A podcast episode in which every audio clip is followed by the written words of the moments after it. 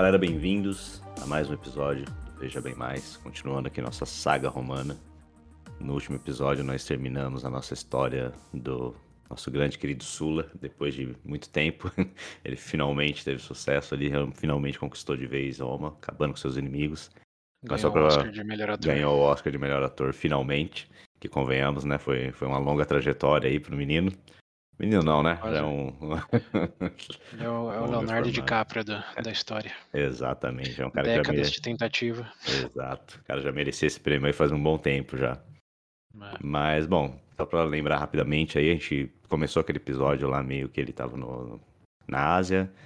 E aí, né, finalmente estava voltando para Roma de novo. Uhum. e no começo daquele episódio, nosso querido personagem lá, o Rasgatoga, que era tão bom de lábia, não foi tão bom de lábia quando, em relação a ele, ao Sula, porque o cara foi apedrejado pelo próprio exército.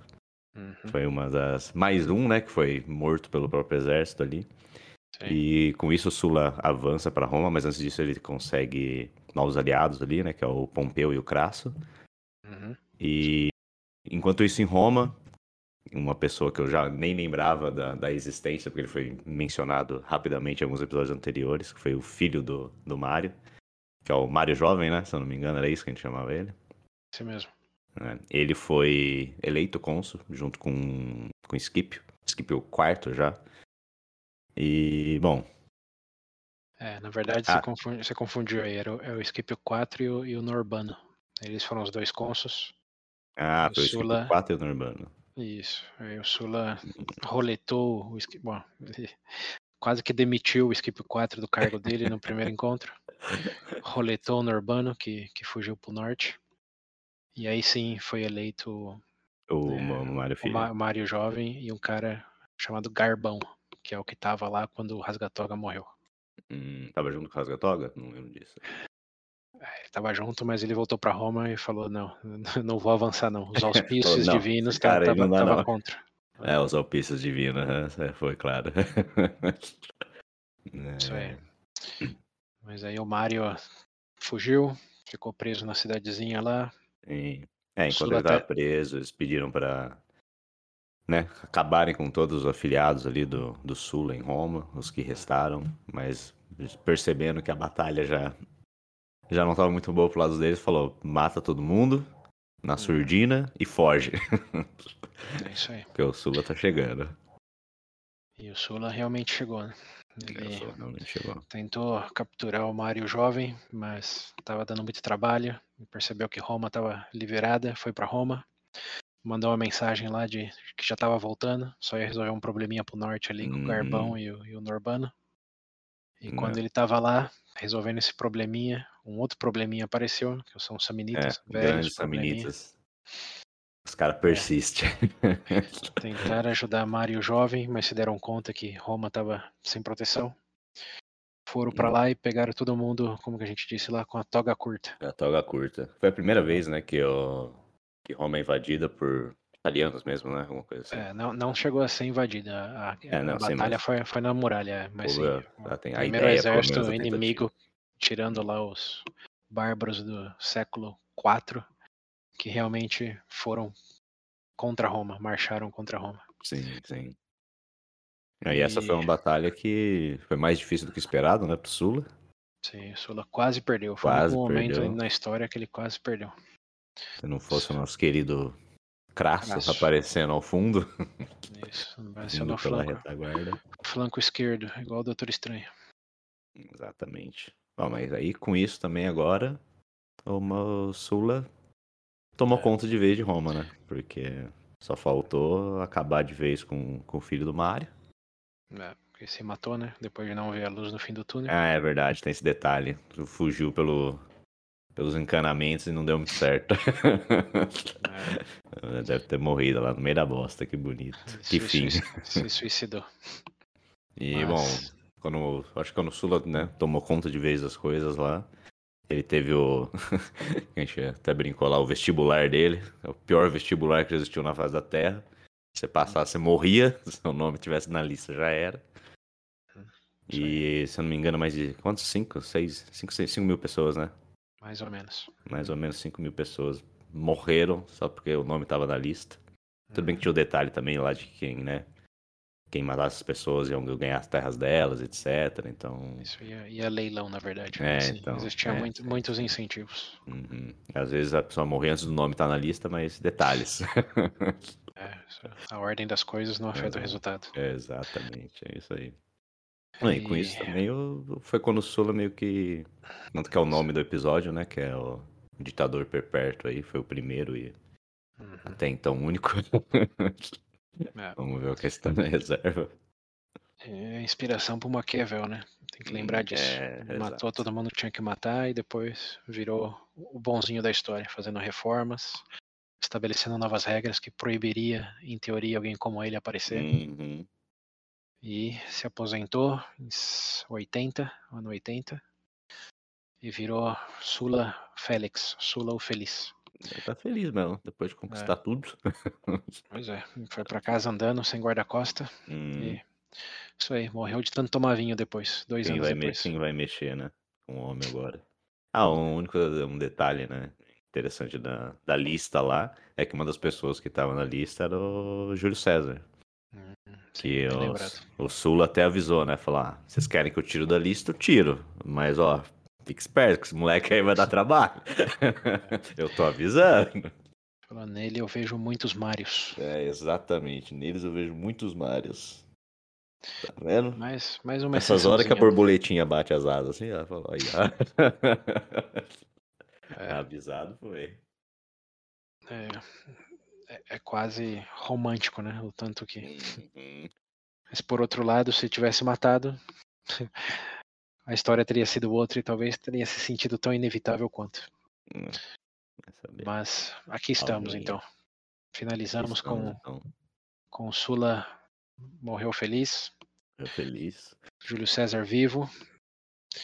E Roma, em teoria, né, e também na prática nesse ano ainda, né, 78 mais ou menos, com dois cônsules, senadores operando, tribuno da plebe, e a própria plebe já não tinha mais força nenhuma, mas uhum. as coisas uhum. estavam funcionando normalmente. Mas é, com isso também todo mundo ganhou cidadania lá, né? Cidadania italiana lá, romana. Sim, a Itália agora era romana, por assim dizer. Sim. E tudo, tudo muito bom, muito bem, né? Felizes para sempre. Podíamos ah, concluir a história de Roma aqui. Olha, Acabou a série, galera. 18 episódios, chegamos no fim. Não feliz. é, é Sulo feliz, Roma feliz. Olha só que bonito. É, né? Poderia ser, né? Poderia. Mas... Mas não, tá longe de acabar. É. Só o fato de a gente saber que o Júlio César sobreviveu já indica que tem, é, exato. tem coisas ainda por, por falar. E essas coisas vão acontecer. Bom, já aconteceram, mas na nossa série aqui hum. tá prestes a acontecer. E eu meio que menti no último episódio. Eu falei que o próximo já seria o Júlio César, mas vamos fazer um pequeno hum. desvio nesse episódio aqui, porque algo importante acontece antes dele realmente tomar o protagonismo. E esse algo importante, na verdade, são duas coisas, não uma só. A primeira é um pouco da, da ascensão do, do Pompeu e do Crasso, que já apareceram aí na história, ajudando o, o Sula. Lembrando, o Crasso salvou ele lá na Batalha do, das Muralhas. E o Pompeu ajudou bastante. É, mitigando as ameaças aí no interior da Itália e depois capturando o Garbão que tinha fugido lá para Sicília e executando ele, colocando um fim de fato na, na, na rebeldia aí nas, uhum. nas forças marianas, pelo menos dentro da, da Itália e na extensão da Sicília ali. Então, Pompeu e Crasso, dois grandes personagens e obviamente vão se tornar cada vez mais importante nos próximos anos. É, mas antes de esses três carinhas aí aparecerem de maneira fulminante, Crasso, Pompeu e Júlio César, que spoiler, tem até o nome de Triunverato. Triunverato? Triunverato, é. É a aliança. Três o quê? É, são os, os, três poderes. É, sim. Mas antes de chegar nesse ponto, é, tem um personagem aí, que provavelmente você escutou o nome, chamado Spartacus. Hum, sim que aparece aí no, no interlúdio é, e, e, causa. Bom, tanto é a causa como a consequência de várias coisas que estamos falando aqui. Hum. Então, hoje vamos falar desses três personagens aí, Crasso, Pompeu e Spartacus. Ok. Então vamos começar pelo Crasso e o Pompeu. Então já lembrei aí quando que eles apareceram, né? Agora só dá para dar, um, dar um contexto maior de quem que, da onde que eles vieram. O Crasso era da família de Patrício, muito rica, muito influente, é, cujos pais, irmão mais velho, foram mortos pela, pelo Mário, ou pelas forças do Mário, fugiram lá para Espanha. E quando Sula voltou, o Crasso, único sobrevivente e herdeiro de, da fortuna, voltou para ajudar o Sula, porque ele sabia que era ali onde estava o dinheiro.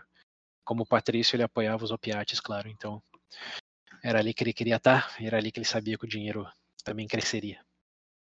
E a gente comentou bem de por cima assim que ele era o homem mais rico de Roma. Hum, e bom, ele já era o homem mais rico de Roma. Depois do Sula ganhar e ele colocar vários dos inimigos dele e proprietários de grandes latifúndios na lista do Sula, hum, pelo hum. Sula, né? nem falou pro Sula, só foi lá na madrugada e botou uns nomes lá, falou, não, esse daqui é seu inimigo, talvez você nem, você não lembra o nome dele, mas ele é seu inimigo, eu garanto. Bota depois de, é, botou para ele, né? Foi a letra, é. a letra de mão tava diferente porque era do Crasso de madrugada que tinha ido lá e colocado na lista. Mas ele, bom, ganhou muito propriedades nesse leilão aí que curiosamente, ou não surpreendentemente, melhor dito, ele comprava 90% das terras leiloadas. Hum. Então, se ele já era rico, ele ficou bem mais rico. Sim. Ah, você falou, né, que ele, na história de Roma, assim, ele foi o homem mais rico, né? É. Não só nesse momento, mas. Sim, sim, ao longo de toda a história. Incluso, é, bom, uma vez que o, que o Sula morreu, ele ainda tinha, uma, tinha bastante poder. E era tanta, tantos recursos que ele tinha que ele chegou até a criar uma força particular de bombeiros em Roma, lá naquela época, lá, 78, 77 antes de Cristo, né, uhum. né, que obviamente não tinha bombeira, não tinha nem polícia, vai ter bombeiro. Roma tinha soldados, nada mais, de termos públicos e padres, padres usando o termo anacrônico. Sim. Mas é, o, o, Crasso tinha uma força, um corpo de bombeiros aí que ele usava para é, ativar quando ele via propriedades pegando fogo. Ele mandava o, pelotão de bombeiros dele lá. em vez de oferecer apagar o fogo para o proprietário, eles ofereciam comprar a casa do proprietário. É. Falar, essa casa aqui tá pegando fogo, o valor tá diminuindo a cada segundo, por que, que você não vende ela pra gente? É, bombeiro chega de terno com a mala de dinheiro, então. É, é, era tipo isso. Ele dava opção, a opção não era me paga e eu apago o fogo. A opção era me vende a casa e se você vender, eu apago o fogo. Senão, é. sinto, sinto muito pela sua perda. Que pariu. Vai é. perder de qualquer jeito. Né? Então, e aí nesse momento, claro, eles vendiam com um desconto de Black Friday, que para uhum. eles era queima de oferta, né? É, era queima literal ali, então comprava com 90% de desconto a propriedade, e aí eles apagavam realmente o fogo, faziam uma reforminha ali e vendiam com mil por cento de lucro a propriedade. Uhum. Queria saber quantas dessas casas eles mesmos botavam fogo. Então, mistério. Mas o fato é que ele ficou conhecido, é, além de todos os outros esquemas dele para ganhar dinheiro, esse era um outro forte. Então, hum. ele comprava do leilão, comprava de, de incêndio. É, ele virou um, um, dos primeiros assim latifundiários de Roma, com vastas, vastas extensões de terra. E usou muito desses lucros, porque, claro, produzia, né? Principalmente no, no escopo rural, era a produção que dava uhum. dinheiro e usava esse dinheiro para investir em minas de prata, que claro, lembrando lá até do né, a gente falou das minas de prata lá nas Segundas Guerras Púnicas, que o Hannibal estava lá na, fazendo muito dinheiro nas minas de prata e Roma estava incomodada com isso. Hum. Então, é, ele usou o dinheiro para gerar mais dinheiro, ó, o capitalistão aí. e, e, no fim do. Bom, não no fim, mas nos próximos anos aí, o que eu posso dizer é que as fontes relatam que ele quadriplicou toda a fortuna que ele tinha. E passou a ter o equivalente a 270 toneladas de ouro na fortuna. Senhora. Meu é, Deus, então, toneladas. Então, toneladas. Claro que não dá para calcular direto, assim, por causa de inflação e um monte de coisa. Mas, assim, eu li algum, algumas fontes aí, não sei o quão acreditável elas são em termos profundamente históricos, mas dizem que se converter tudo e ajustar aí pela inflação, que o Crassus teria hoje equivalente a 270 bilhões de dólares. Hum. O que é Bom. 100 bilhões de dólares a mais que o Elon Musk, que hoje é o homem mais rico do mundo. E isso estamos falando só da Península Itálica ali. então, Maravilha. Esse cara era podre de rico.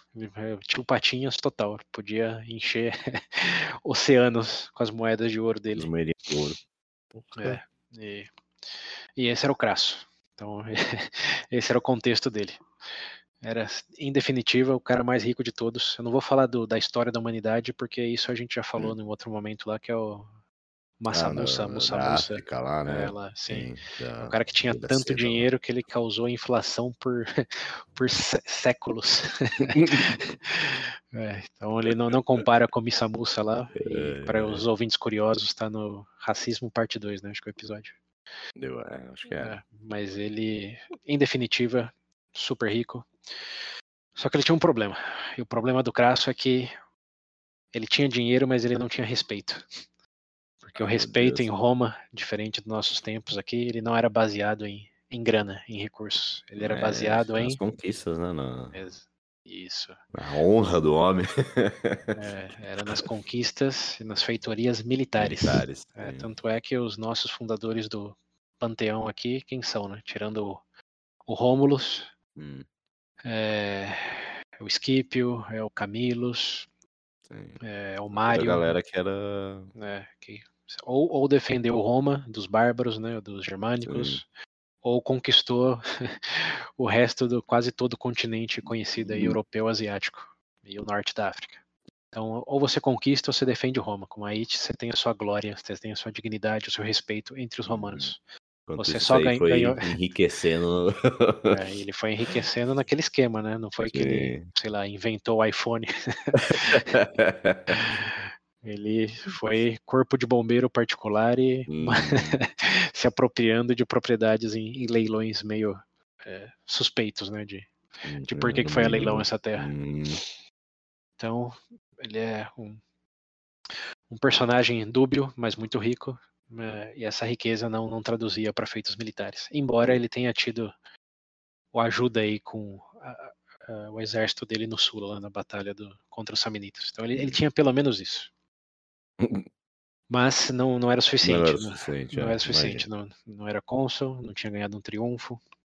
Então ele, ele meio que lutava com isso. Porém, tinha um outro cara que a gente também falou aí, que é o Pompeu, que ele não era tão rico, mas o pai dele era um ex-cônsul, que era o, o Estrabão. Eu até estava hum. lendo Estrabão significa vesgo, ah, estrabismo. Ah, pode crer, estrabismo. É, então. É, o pai dele era, era Pompeu. ele era super vesgo, cara. É, Pompeu Vesgão. É. Esse era o pai dele. Mas o pai dele foi cônsul, teve vitórias na Guerra Civil lá em 82, hum. 81, naquele. Na, 81, 82? Não, na verdade 89, é, 90, 89. As primeiras lá, as guerras civil lá hum. do, é, do, dos aliados, não a civil Sula versus Mário e teve bastante vitórias. Né? Ficou conhecido como carne, o, ficou conhecido é, como açougueiro. É. Né? O pai dele ficou conhecido como açougueiro e o filho, que é o, Pom, o Pompeu que estamos falando agora, ficou conhecido como açougueiro adolescente, na né? ajuda, ajudando hum. o, o, o, pai na, nos massacres que eles tiveram aí. É, claro, Butcher. Exato.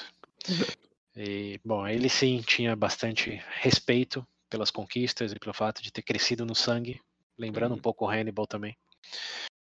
É, e ajudou o Sula quando ele voltou, justamente com essa alavanca aí. Ele tinha uma ambição militar e sabia que o Sula é onde estava a probabilidade de vitória pela organização pelo fato de ele ter trazido muitos recursos lá da, da Ásia Menor, né, do Mitridates. Então ele fez uma aposta. o, o Crasso foi lá para aumentar lucros, enquanto o Pompeu foi para investir na carreira militar. Então esses são, são os dois personagens aí. E o Pompeu é, não salvou Sula como o, o Crasso, mas ele é, sim foi muito efetivo em queimar células marianas ali no interior da Itália. Hum, uhum. E ele levou a cabeça do, do Garbão pro, pro Sula depois. Ele tava, tinha se refugiado na Sicília. E o Pompeu foi para lá, foi atrás dele e realmente aniquilou é, esse foquinho de resistência que ainda existia ali na, nas proximidades da Itália. E bom, tem uma questão aí do Pompeu que é legal dizer, que ele era jovem, ele era mais jovem, tipo, nove anos mais jovem que o Crasso. Então, nesse momento aí que ele estava na Sicília, ele tinha 24 anos e já estava liderando todo um pelotão. Só que ele não era um oficial romano, ele não tinha um cargo político. Ele era hum. simplesmente um, um militar, quase que uma milícia do Sula, né, fazendo uma limpeza em território italiano, romano. Então o povo lá na Sicília até chegou a perguntar para ele, é, mas por que, que você está fazendo? É legal o que você está fazendo aqui? Com, com, que lei? Com que, com que autoridade você chega aqui e começa a matar tanta gente? Uh. E ele soltou uma frase que é uma sementinha do que está por vir em termos dele, hum.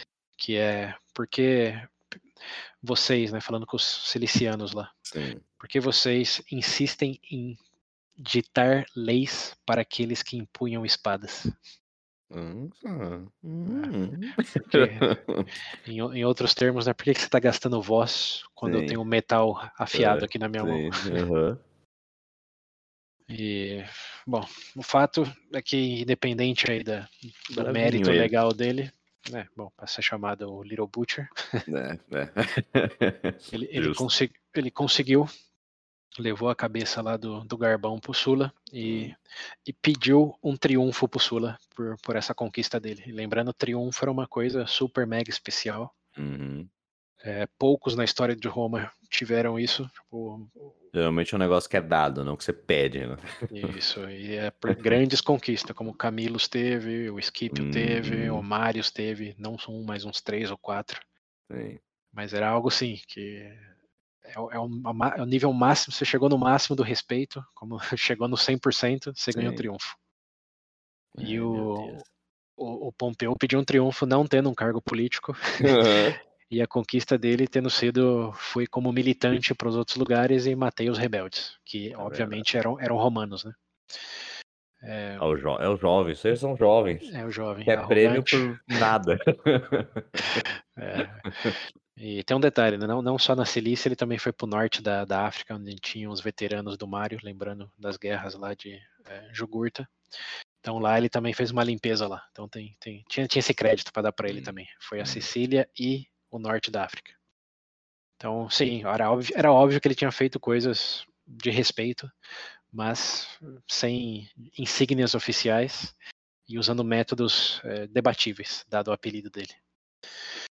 E, bom, matando romanos, né? Ele não estava matando inimigos externos. Ele estava matando hum. outros romanos que eram afiliados ao Mário. Então, tudo meio suspeito, mas ele pediu, é, peitou o, o, o, Sula, que ainda estava vivo nesse momento. E o Sula, espertão, nós sabemos que o Sula, sim, era esperto. É, ele sabia que era um menino muito ambicioso, que tinha uma força, é, lembrando, ainda depois da afiliação lá, era o general, não era o Estado romano. Então, quem hum, seguia o Pompeu era afiliado ao Pompeu. Então ele meio que querendo evitar um próximo dele mesmo, né? Falou, ah, tá bom, você quer um, um triunfo, eu te dou um triunfo. É. Mas ele deu um, um triunfo assim, uma cerimônia de cinco dias e o Sula reservou três dias para ele. Hum. Ele deu um triunfo é, para um cara que a gente não falou muito dele aqui, mas ele foi importante, um cara chamado é, Metelos. Eu, talvez esteja confundindo. O Sula deu triunfo para esse cara? É, é um, é um cara que foi importante no norte da África lá, é, para realmente conter o, é, uma oposição mariana que estava crescente. Hum. Como a gente fala aqui, não dá para falar todos os detalhes, vocês entrarem na fonte, vocês vão ver mais desse cara aí, mas é um cara que ele é bem coadjuvante e o Sula deu o, o triunfo para ele, não talvez tanto porque ele merecia, senão porque ele queria deixar o Pompeu no fim da fila. Hum. Então, cerimônia de cinco dias, três dias era do Sula, o quarto dia era desse outro cara aí e o quinto era do Pompeu. Então, no é. quinto dia, ninguém estava mais animado com o triunfo. Ah, o público foi baixo, a animação foi de fim de festa. Já estavam tocando Raul já. Mas ele, ele, deu, ele, deu, ele deu o triunfo pro Pompeu. Hum. O que chuta quem não gostou. Dos hum. personagens que estamos falando aí. Um cara que tinha muito, mas não tinha o respeito que ele queria. Ah, meu Deus, lá vem. É. O Crasso, que, que ele fez? O Crasso não gostou. Nesse momento nada, ele só não gostou, hum, porque ele salvou o Sula. Só foi emburradinho só. É, e não, não ganhou triunfo por isso, né? Uhum. Mas ganhou muito dinheiro. Então o Sula aí provavelmente jogou moedas de ouro nele e falou: ah, toma aí seu prêmio. Então, não é isso é. que você quer. É disso que você gosta, cara. Toma aqui. É, se contenta aí. Mas, bom, é um episódio minimamente interessante, né? Como que hum. o Pompeu, sem cargo oficial político nenhum e com 25 anos, ganhou um triunfo. Hum. Hum. Quando o Crasso aí, o rico dos ricos, e salvou no Sula, não ganhou. E bem, aqui chegamos no momento divisor de águas meio da história aí, porque o Sula morre e o Crasso continua fazendo crassices, que é investindo em lugares, é, angariando propriedades e tentando explorar caminhos políticos, mas nada é muito oficial, como é pretor, que é governança de alguns territórios. Eu imagino esse cara como aqueles gordinhos de filme, que é rico é. e então, tem, tem, tem, tem, muitos filmes, incluso séries, incluindo Roma da HBO, que eu imagino você assim.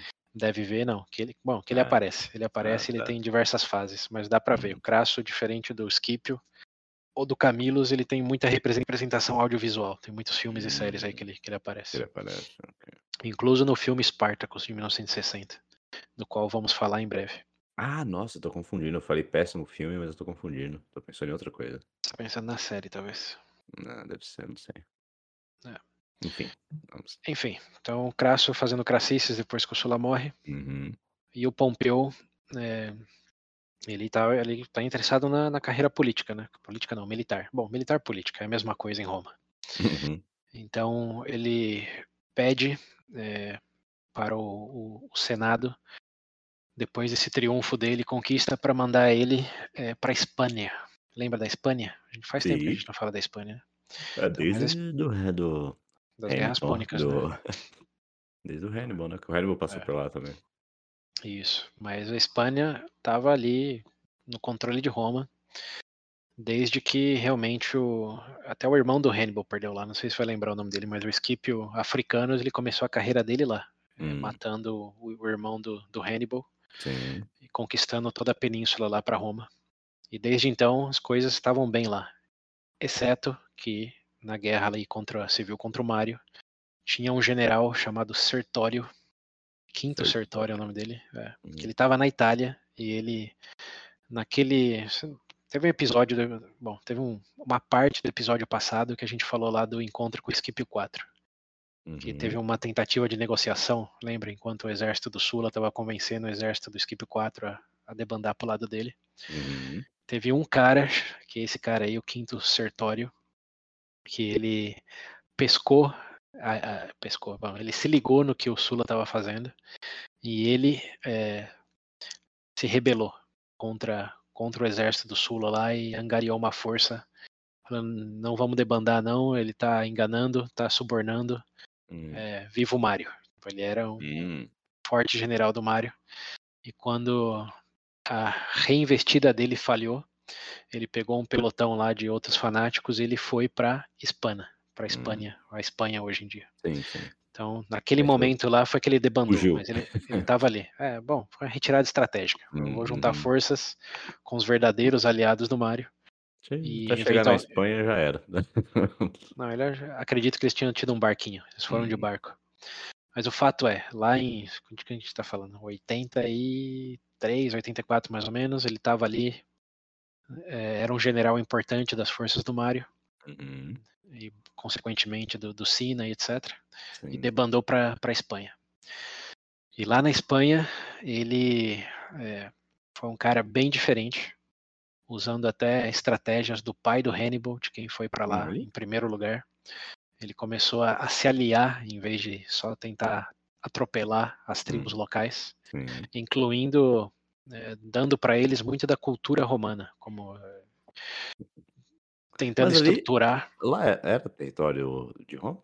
Era, sim, e ah, nesse ah, Roma, sim, sim, sim é. mas tinha tribos locais. Sim, sim, tá. Então ele foi na autoridade de Roma como uma província romana é, mas em vez de separar Roma e vocês súditos, ele falou: não, somos, somos Roma. Hum, hum. E naquele momento, lembrando, ainda era o Mário, eram os populares, estavam no poder, então ele foi com a autoridade romana é. e tinha aval para fazer isso. Uhum. Então ele fomentou alianças lá e ele era um, um general super competente. É, então, quando o Sula ganhou, reconquistou o poder lá em Roma, obviamente o Sula mandou pelotões para ir lá é, atrás dele, né? É, tem, tem um probleminha ainda. hum.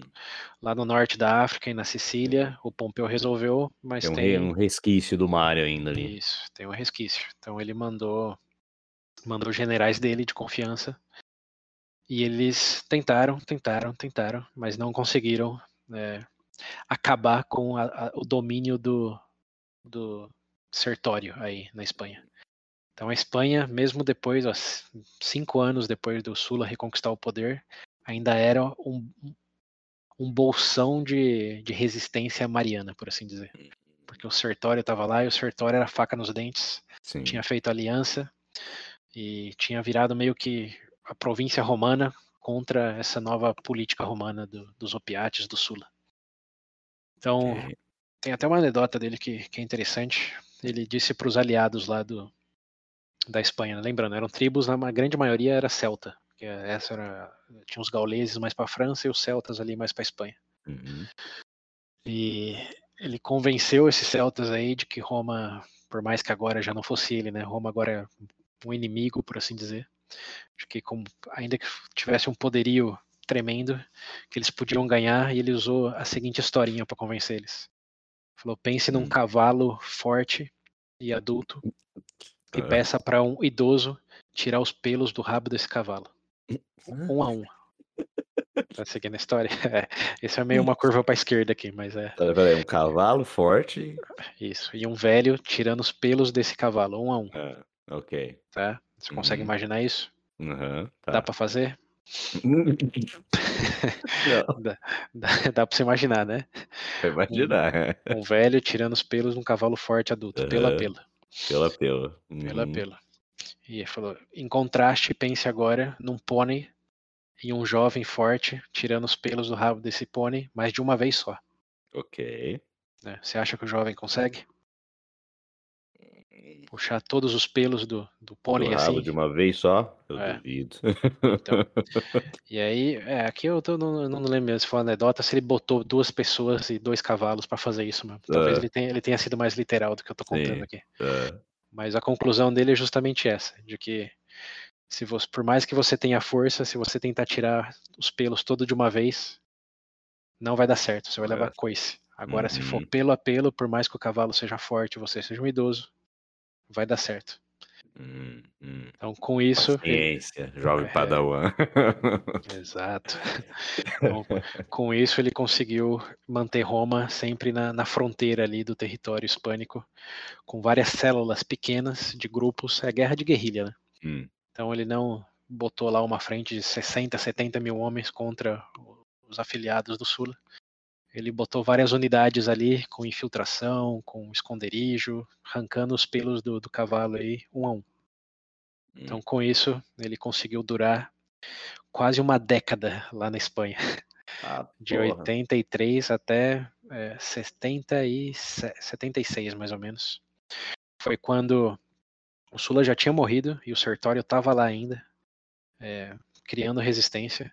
E aí o Pompeu, que tinha ganhado o triunfo e já estava buscando outras oportunidades, falou hum. para o Senado: me manda para lá. Eu vou resolver esse problema de uma vez por todas. Hum, nossa, ganhou um preminho, tá todo todo. É. E aí ele foi até cognado um nome chamado oh, o Pompeu vai lá resolver a coisa, né? O Pompeu Grande. Hum. Ele foi, foi, foi um apelido derisivo, um apelido que, bom, queriam caçoar nele, né? Ah, falou, hum. cara, ninguém pegou o sertório lá nos últimos 10 anos e você vai lá com seus 26 anos e vai acabar uh, com o problema então, né? Então beleza, vai é, lá, tá o Pompeu, Pompeu Grande. E o Pompeu, com toda essa arrogância que você já consegue projetar nele, disse assim, eu vou lá e vou acabar, e sabe o que? Eu gostei do apelido, eu sou o grande mesmo. Hum, e ele começou a se auto-referir como Pompeu o Grande. Ai, meu Deus do céu, tomara que morra. é. E, bom, ele pediu para o Senado mandar ele, mas agora não, não só como um chefinho militar, senão como um oficial do, do hum. governo mesmo, como um, hum. um procônsul, por assim dizer. E lembrando que procônsul era alguém que já tinha sido cônsul depois do consulado, era tipo um pós-doutorado. Uhum. o Pompeu não tinha nem graduação ainda, imagina Sim. doutorado. Mas... Cara, cara nunca teve, ganhou o um negócio lá sem ter, nunca ter entrado na carreira política, né? Um negócio assim. Não era uma é, das... Ganhou o triunfo sem ter entrado é. no. Então, o Senado disse não, se o cego facho aí, se quiser, você vai, mas só como um, um general militar. Cara de geração Z, esse moleque. É. E, aí, e aí que teve um, um, pequeno acontecimento que aquelas coisas, se fosse ficção, seria forçado. Uhum. Mas em 77, né, um, um, ano, é um ano, dois anos no máximo depois do, do Sula morrer, um novo cônsul, um cara chamado Lépido. Lépido? Ele, Lépido, é. Ele, é, bom, já estava o Senado operando, estava tudo como o Sula deixou, né? Perfeito, tudo uhum. voltou ao normal. Mas esse Lépido aí, ele não era explicitamente um popular afiliado ao Mário, mas ele era surdinamente a favor do Mário. Então ele hum. começa agora como cônsul a falar de poder de tribuno da plebe, começa a falar de hum. subsídio de grãos, começa a falar de redistribuição de terras, aquele velho papo lá desde Sim. o Tibério Graco. Sim. E aí o outro cônsul Dois cujo... caiu pra vala e mais o outro lá. Isso, exato. Ele começa esse burburinho aí de novo, de novo, começa essas questões populares aí. Hum. Não faz nem dois anos que o Sula morreu e as coisas já estão se repetindo já. Mas esse Lépido tem uma briga com outro cônsul que é, chama Cátulo. E esse cônsul aí é, briga com ele e fala, ó, você vai fazer essas coisas, melhor você nem ficar por aqui. Tem um conflito interno, não tem, não tem violência, mas é, tem uma separação aí, digamos, diplomática. E o Lépido vai para para Etrúria, para o norte lá, lembrando que foi onde o, o Norbano e o Garbão fugiu. A Etrúria Sim. sempre também, tipo os Samnitas, a favor de Roma, but not really. Hum. E lá ele começa a angariar aliados para essas políticas deles aí.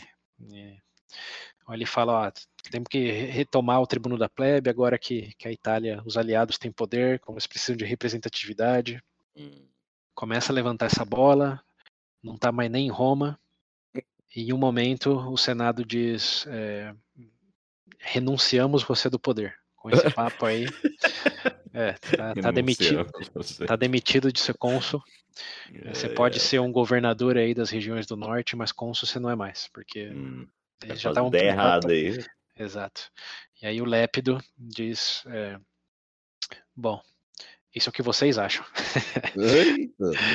Porque ele tem aliados e chuta, chuta o que está na memória de todo mundo. Como que o último cara, ou os dois últimos caras que quiseram algo que o Senado falou que não é, conseguiram ter o que eles queriam ter. Principalmente o cara que o Lépido usa como inspiração aí, que é o Mário. O que, que ele fez quando o Senado falou não para algo que ele queria? Pediu pro povo votar. É, sim, no primeiro momento, mas quando é. o povo já não votava, que porque o Sula tinha tirado esse poder deles, o que, que ele fez? Aí, aí é. é. Lá vem. Mais sangue. É, então. O Lépido falou: eu vou para Roma, eu vou convencer o é. Senado pessoalmente com os meus aliados aqui que eles têm que passar isso, porque agora as coisas funcionam assim. Você... O Sula fez um milhão de coisas tentando evitar isso, mas o legado que ele deixou não foi de regras, foi de é, eu, fi, eu, fiz e deu certo. É, exato. É. Então, cara criou um, um, precedente ali que, ó, virou moda. Exato, exato. É.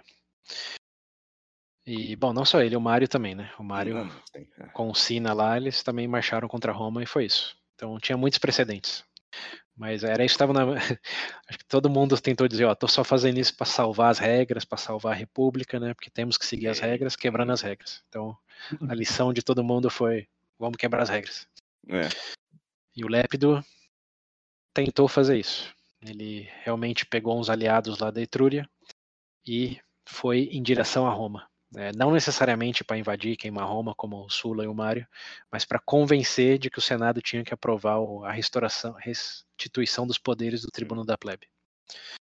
E aí, nesse meio tempo, nesse 77, aí é justo quando Pompeu estava falando com o Senado lá, me dá o cargo, me dá isso, me dá aquilo. E o Senado falando, baixa sua bola aí, Pompeu Grande, né? Entre, entre aspas. E aí, de repente, aparece esse lépido aí nas fronteiras de Roma, querendo impor algo que o Senado, obviamente, não, não queria. Sim. E aí o Cátulo é, formou um, uma força aí contra o, é, o Lépido. Mas o Pompeu estava ali e falou: ó, me ajuda. Então o cônsul pediu ajuda do Pompeu hum. e o Pompeu é, entrou no embate aí contra o Lépido e ganhou com os pés nas costas, porque o Lépido era mais um fanfarrão do que um, ah, não tinha experiência militar, não tinha hum. nada. Foi com um grupinho lá para levantar bandeira, acabou levando uma espadada no pescoço. E o Pompeu estava no, tava no esquema, estava com a força dele ali. Então aí sim, ele tinha o que ele realmente precisava, o último argumento dele contra o Senado, que foi, ó, além de ter tido triunfo, eu acabei com o problema de vocês, Ai, que era o lépido aí. Hum. E agora, o que vocês vão fazer? Então aí o Senado realmente não teve o que fazer. Dado esse novo é, vitória do Pompeu ali, é, eles falaram, tá bom, você quer, quer tanto, só vai para lá, não me incomoda mais. Tipo, tirando o, cara chato de perto. Sim. E aí ele foi como, como ele e queria. Ele foi, ele como... foi como procônsul no ano 76 lá para Espanha. Né? Procônsul, cara, nem que Procônsul, é, com 26 anos. é, com todo, pariu. agora sim, oficial romano, toda uma legião foi para lá para acabar com o problema do sertório. E, bom, essa era a ideia dele. Mas o sertório como eu estou comentando aqui, ele era a faca nos dentes, ele era um, um herdeiro direto aí do, das táticas do, da família Hannibal. Uhum. Ah, é e é, ele não foi derrotado pelo Pompeu. Né? Não de maneira imediata, pelo menos. Uhum. Pompeu chegou lá no ano 76 e o Sertório só sucumbiu no ano 71. Então, cinco anos uhum. ali é, resistindo. Resistindo com muita guerra de guerrilha. É, o Pompeu perdeu várias batalhas contra o Sertório. E hum. ficou nesse daqui para lá, vai e vem, ninguém ganha em definitiva, mas o Sertório aos poucos mostrando que dali ninguém tira ele, dali não uhum. sai. Até que em 71, mais ou menos, o Sertório é assassinado, é traído por um general ambicioso de uma tribo rival é aquela história. E esse general, é, depois de matar o Sertório, vai contra o Pompeu e aí sim levam uma pompeada na cara. Porra, porque ele não tinha experiência, não tinha competência do Sertório, que sim. só você tá falando que o Sertório é um general lá das guerras da Jugurta.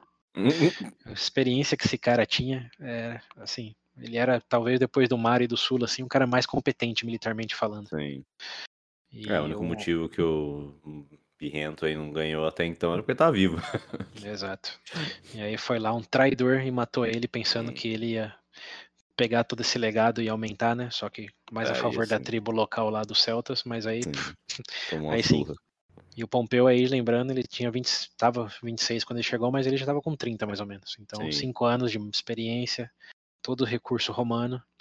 Então, é, era provável, e aqui é especulação, né, mas que o Sertório ia perder, como ele. Talvez fosse era guerras de 15, 20 anos. Ele tava ficando hum. mais velho, perdendo hum, recurso. Sim. E o Pompeu na direção contrária, né? Tava uma coisa meio sulamário, assim. Hum. Mas é, foi abrupto a derrota porque ele foi assassinado. E esse cara pensou que ia ganhar do Pompeu, assim, fazendo o que o Sertório tem, tentou evitar os últimos cinco anos, que é juntando todo mundo e indo de frente com eles. Meu Deus, sim. Então, lembra outras ocasiões que a gente já falou disso, né? Incluso nas guerras púnicas lá, de a galera fazendo a mesma coisa, né? Tipo, uhum. o último ah, ditador lá, o, o Fábio Máximo, né? Falando, não vamos contra o Hannibal. Aí entra o novo ditador lá, ditador não, o cônsul e fala, junta todo mundo e vamos bater de frente com ele. e o resultado foi 70 mil mortos lá, né? Hum. Tonelada de corpo. É, 3 toneladas de, de corpos lá. Maravilha. Então, aí tem a repetição, mas agora na Espanha, e Sertório versus o Pompeu. Então aí estamos com o Pompeu, já avançamos o quê? Quase uns 10 anos depois da morte do Sula. Uhum. Aí o Pompeu volta para a Itália. E. Quer dizer, tem, tem um asterisco aí. O Pompeu já estava meio com.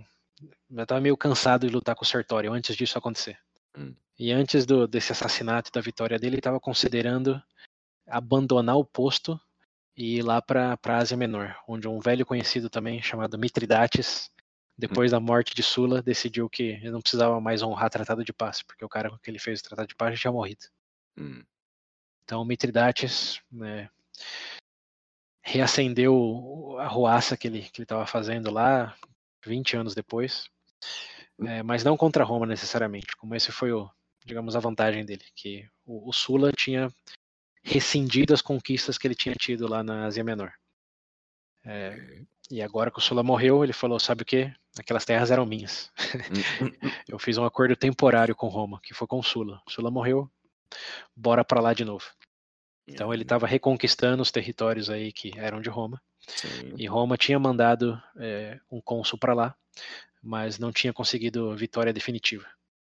Então Roma nesse nessa década aí de 70 estava com dois problemas no geral, né? Que um do lado do, da Hispana e o outro do lado da Ásia Menor. Sim. E então Pompeu estava considerando ir para lá, é, mas teve a sorte aí. O Pompeu é um cara bem sortudo, porque olha quantas coisas aconteceram assim aleatoriamente hum. ele, ele precisava que acontecesse, né? O Lápidos apareceu, o Sertório foi assassinado. É, então, quando o Sertório foi assassinado, ele voltou para Roma pedindo para ir para a Ásia. Ele estava ali em Roma. Hum, foi no embalo, falou, bom.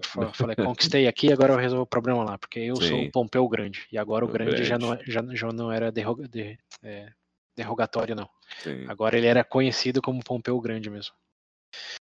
E é aí que entramos em outra divisão temporal aí de Roma. Eu falei que a gente ia falar de, de Crasso, de Pompeu, e quem que era o outro que a gente ia falar?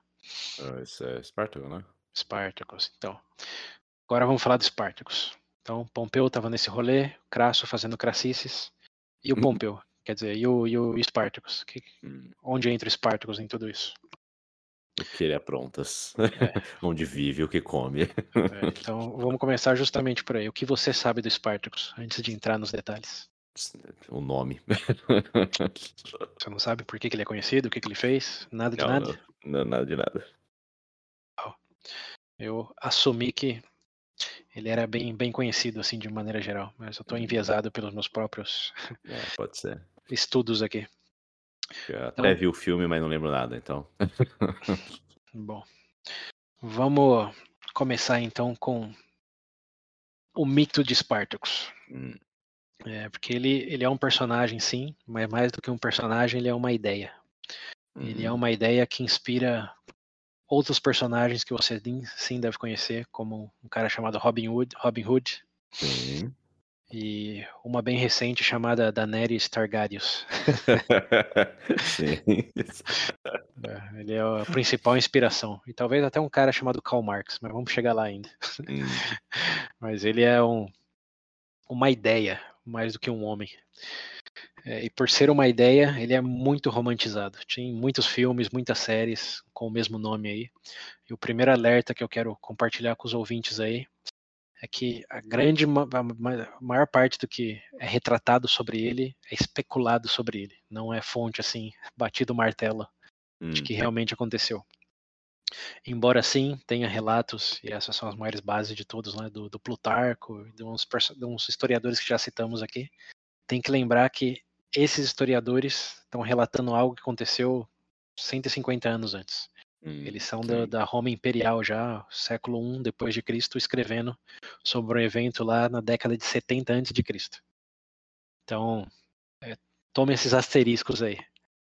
Ele virou uma ideia, até por isso que a gente está falando, falando dele até hoje, uma ideia baseada em relatos num telefone sem fio de 200 anos já do Império Romano.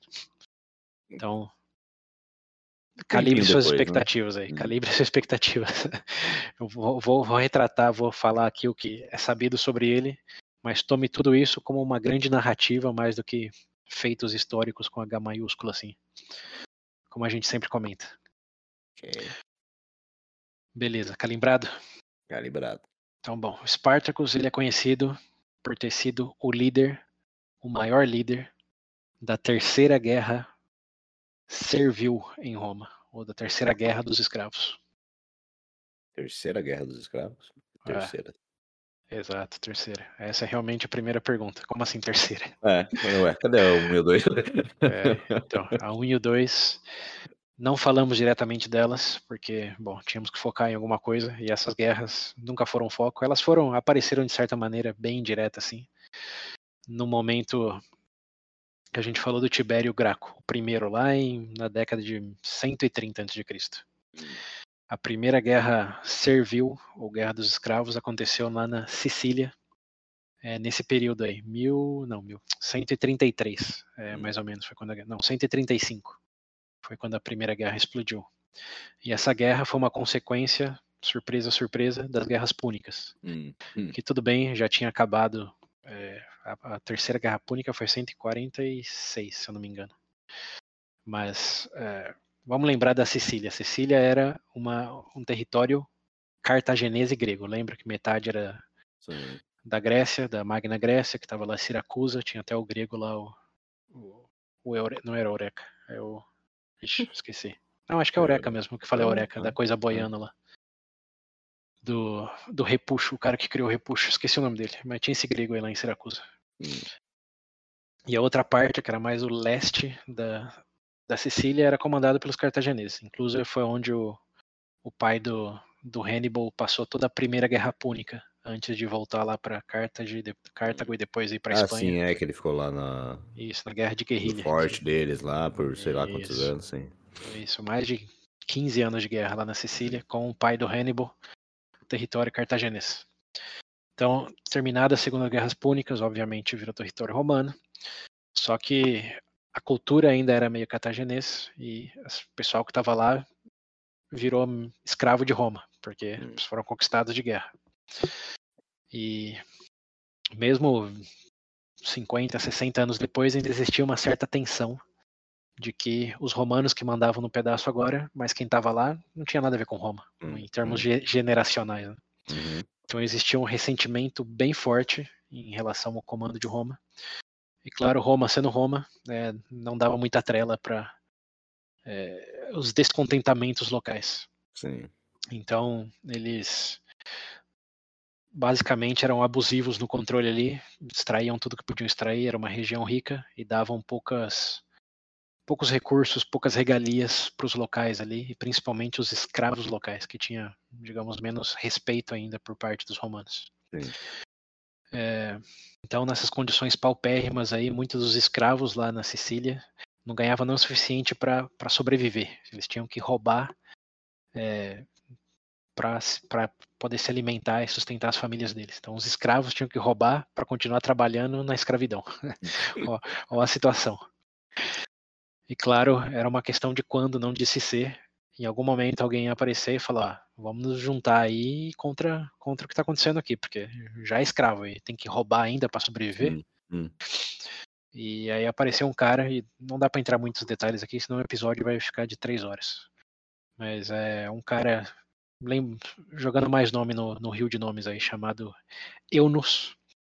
Eunus. Ele, Eunus, é, ele foi o primeiro líder de uma rebelião que sim, é, juntou alguns escravos ali é, na Sicília e matou os proprietários e com, sei lá, 100, 200, estou falando de poucas pessoas, 100, hum. 200 soldados, hum. matou, pegou os recursos ali das fazendas e forçou os filhos dos proprietários, que eram jovens, a fabricar armas para essa rebelião aí do, dos escravos. Um cara com bastante liderança. E ele conseguiu, nas cidadezinhas ali, lembrando, estamos falando de vilarejos naquela época, né? Duas, três mil pessoas. Ele conseguiu realmente conquistar alguns vilarejos.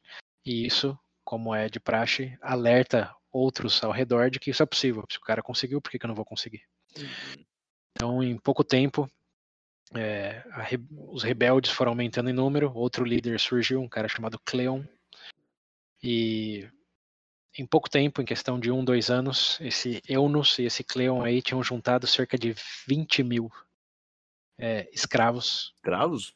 Escravos, é, 20 mil escravos.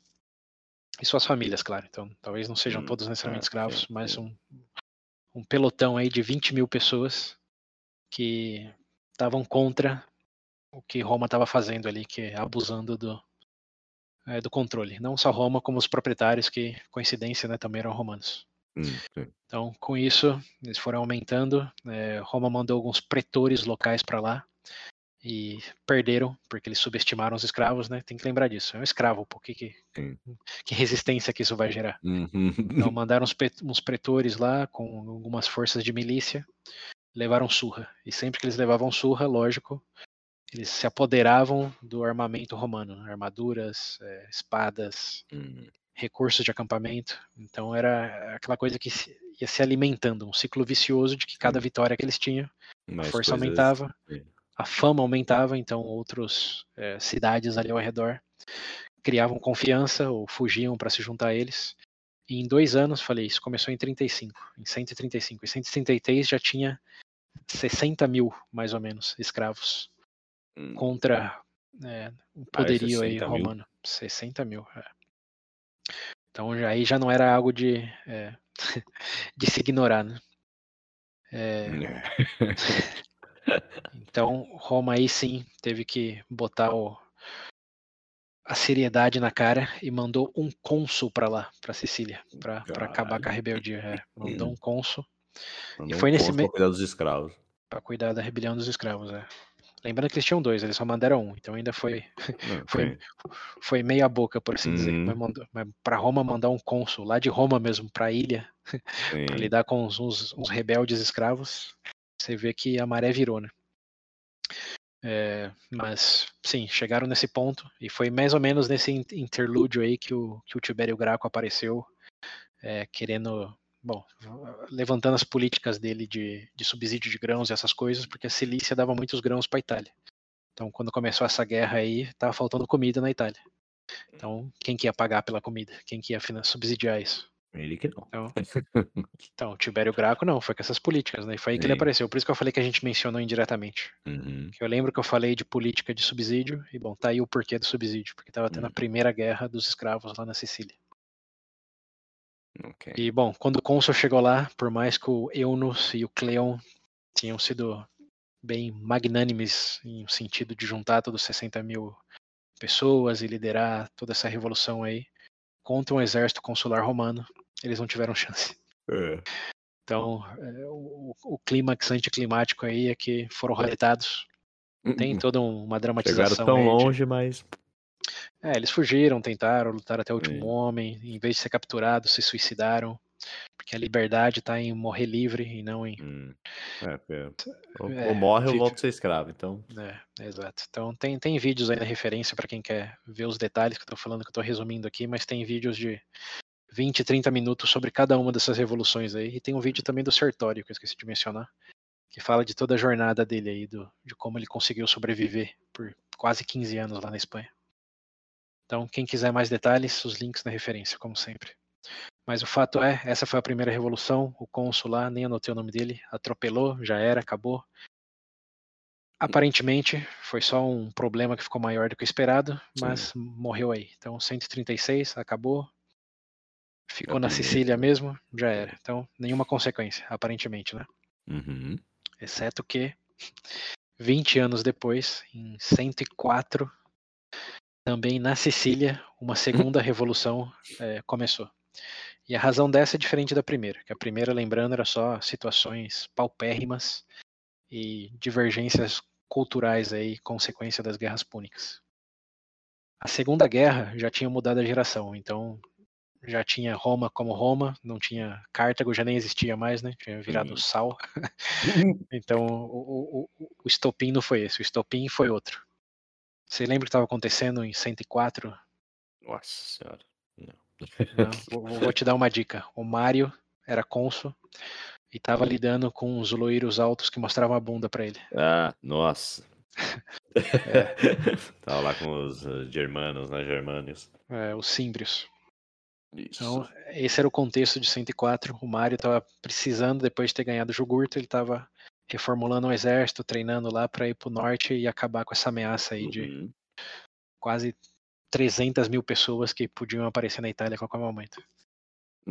E ele precisava de soldados, né? A gente até falou disso, que né, ele levantou a, a, as regras lá de não precisava mais ser dono de propriedade. É, sim, sim. Ele ia treinar as mulas do Mário. Ele estava uhum. nesse, nesse esquema aí, ele precisava de homens, porque Roma tinha perdido muito já em Jogurta, tinha perdido muito para os próprios Símbrios lá, com os outros cônsules antes de Mário que perderam, lembra? Eles perderam até 60 Sim, mil. Teve é, um cara, cara, lá que tentou ir sozinho. Maium, é, exato. É, avança achando que porque a Roma vai ganhar.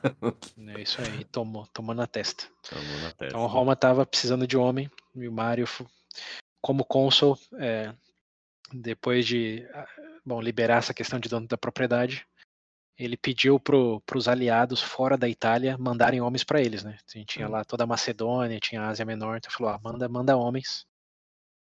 E algo curioso aconteceu quando ele pediu isso aí.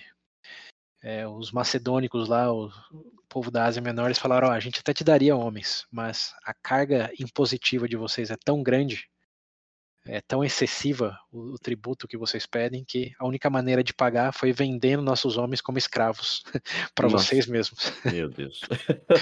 é. Então foi aquela situação. Os caras não eram escravos. É, mas foram. Lá, cidadãos é, lá e foram vendidos como escravos. Pro... Foram vendidos como escravos para pagar os impostos que Roma estava cobrando hum, da, dessas nações aliadas, por assim dizer. Uhum. Então ela falou: ah, legal, a gente até ofereceria, mas foram vendidos. porque vocês cobram demais da gente. Tá que pariu. E aí o Mário fez uma decisão que é entendível no seu contexto, hum. mas é, é genial, falando mais ironicamente, de Falou, ok, se o problema é esse, então onde estão esses caras? Falou, estão com vocês, estão na Itália, como escravos. Vocês venderam para quem? Para você, né? É. E aí ele falou, então beleza. Aí ele falou para falou para Roma, né? A partir de agora, todos os homens que vieram como pagamento da, dos territórios externos aliados não podem ser mais escravos. Hum. Então isso gerou duas coisas. A primeira, claramente, foi tinha mais homens disponíveis, que é o que ele queria. Sim. Mas a segunda foi, tá bom, mas e os escravos que é, não eram de nações aliadas? E os escravos que, por exemplo, os gauleses, os próprios germânicos que já tinham sido derrotados? Hum. E os escravos que não tinham essa, essa dinâmica aí, né, que não foram pagamento, eles eram escravos porque foram conquistados ou porque descenderam de outros escravos, enfim, e, e, essa galera aí. Hum. Então isso gerou um certo ressentimento dos escravos, que, Sim. pô, como assim, só uma parte agora não tem a liberdade, a outra parte fica aqui. E isso é, bom, é, é, um, é uma faísca. A outra faísca é que os donos desses escravos que foram de pagamento, obviamente, não gostaram nada disso, né? Falar, como hum. assim? Eles eram meus escravos e agora não são mais escravos? É, como você está tirando meu, a minha riqueza aqui sem me consultar antes? E coincidentemente, na Sicília, é, o, o, foi o primeiro lugar onde o governador lá executou essa regra do mar. Então ele liberou 800 soldados lá, tipo, carteirada. Não perguntou para ninguém, falou: a partir de hoje, esses caras são, são livres, vão ajudar Roma lá na guerra. É, e como só, só lamento, falou para os proprietários. Mas os proprietários, obviamente, reagiram com: não, não pode ser assim. É, que, que é o problema? Você quer dinheiro para reverter essa regra aí? Hum. Toma dinheiro. Então, suborn... Né? É, não, eles tentaram subornar o governador Sim. da Sicília lá, e como ele era um governador, não estava lutando nada lá com o Mário, ele foi subornado. Ai, meu Deus. Então, um pouco depois de falar que os homens eram livres, ele deu meia volta e falou: Quer saber, já não é mais livre, não. A política mudou. Deixa quieto, passou sua liberdade. É, é. E aí, aí temos o estopim. Porque já tinha, já tinha escravo ressentido com essa política aí, um é liberado e outro não. Sim. E os que foram liberados agora, imagina eles, como eles estavam se sentindo. Você é homem é. livre. Passa dois dias, não é, não é mais, volta pro seu mestre não lá. Esquece, volta. É. que pariu. E aí, esses caras aí falaram: não, não vamos voltar, não. e junto com o ressentimento que os outros escravos já tinham, eles juntaram todo mundo ali e decretaram rebelião é, mataram os proprietários, fizeram a mesma coisa da Primeira Guerra lá. Hum, Dominaram o vilarejo e. E bom, estavam aí. A Sicília, de novo, segunda, segunda rebelião. Hum. É, e Roma aí já estava com problema lá pro norte, né, com os símbrios. Então, eles não podiam resolver essa questão de maneira, é, assim, imediata. Primeiro eles uhum. trataram como uma rebeldia, mandaram pretores, fizeram a mesma coisa. É, os locais, principalmente da Sicília, ela falou: resolve isso aí, ô Sicília. Vocês, o problema é de vocês, vocês resolvem. E claro, não tiveram é êxito. Eles estavam porque... em... em... guerra lá com é, outro povo já. Exato. Então, usando só da, da questão local, é, tentaram por três anos mitigar a questão aí da, da rebelião uhum. e não conseguiram. é, Cara, três anos. Três anos, três anos. E foi a mesma coisa lá da, da Primeira Guerra. São dois hum. líderes apareceram, um cara chamado Salve, outro chamado Atenos. que ele era descendente grego, e foi a mesma coisa. Em um momento juntaram lá quase 70 mil homens, dominaram quase um terço da ilha e não, não conseguia. É, a, o governo da Sicília ali não conseguia Sim, acabar com o problema. Conta. Então foi, foi tanto o, o problema que a guerra com os símbrios teve que acabar para um, um cônsul lá chamado Aquilius, não sei se você lembra dele, mas ele estava lá é, com o Sula, curiosamente, o Sula era o principal general desse Aquilius. Hum. Você lembra quando o Mario estava para um lado e o Aquilius estava para o outro, e o Mario matou lá o, a galera no, no, rio, e depois ele foi em encontro com o Aquilius, onde ele uhum. levou os acorrentados, teve todo aquele drama lá do. É, eu já dei terra para eles de maneira uhum. permanente. Então, sim, o, Aquilius, o estava nesse rolê aí. Hum. E o Aquilius foi quem terminou indo lá para Sicília para ter que resolver essa rebelião. Resolver os escravos, meu Deus. É, então o Aquilius foi para lá. E claro, o Aquilius já com toda a experiência aí de, hum. de guerras símbricas, mas todo o exército consular romano acabou com, com a ruaça, assim como o consular de 133. Só que três anos depois, uma guerra contra os germânicos depois, uhum. foi que o problema resolveu. Sim. É, e claro, muitas mortes, suicídio aí dos líderes e várias crucificações. E crucificação é um ponto in, importante aqui. A gente não sei se já falou de crucificação antes. Não. Mas a punição por lei de um escravo é, que se rebelava contra seu mestre era ser crucificado. Hum. Então essa era a lei e rolava desde sempre. Era algo bem, bem antigo. Não tem nada a ver com Jesus ainda. Sim. É, e é porque tem. A... É, era a lei.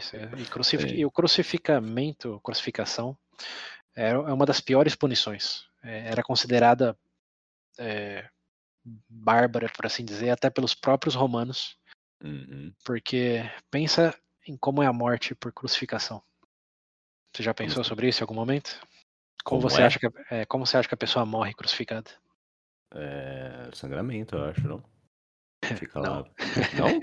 não, porque na, na, grande maioria das vezes eles eram amarrados no, no na madeira, eles não eram hum. pregados. E mesmo Meu que for. Deus, morrer de fome, sede. É, é isso aí, é isso aí. Nossa, por é isso, realmente pior. Por isso que eles, é, os próprios romanos consideravam meio. É, qual é que é a palavra? Intenso demais. Meio. Uhum. Como eu falei, meio bárbaro, entre, entre aspas, aí, matar por crucificação, porque a morte era essa. Eles amarravam hum. na madeira e deixavam Sim. o relento lá. Lembrei de morrer... agora. Do quê? The Last of Us, Part 2. é, morrer ao relento. Um spoiler. Porra. Mas é isso, morre de desidratação, é, morre de calor, às vezes calor, porque ficava no sol, né? Morria de uhum. onda de calor, morria de doença, é, porque às, às, vezes eram, obviamente, torturados antes, depois colocados. Fome, sede, insolação, tudo. É. Então, e a misericórdia, do ponto de vista da crucificação, era quando alguém sim perfurava quem estava na cruz. Hum. Que até, eu não vou entrar na teologia aqui, mas é até algo que uma das minhas fontes falou aqui. Quando você era pregado, é, o sangramento era um benefício, não era, hum, não, é, não, era algo contra. Tipo, você está sendo uhum. ajudado se eles te pregavam, porque você podia morrer de tétano mais rápido do que morrer hum. de insolação e desidratação.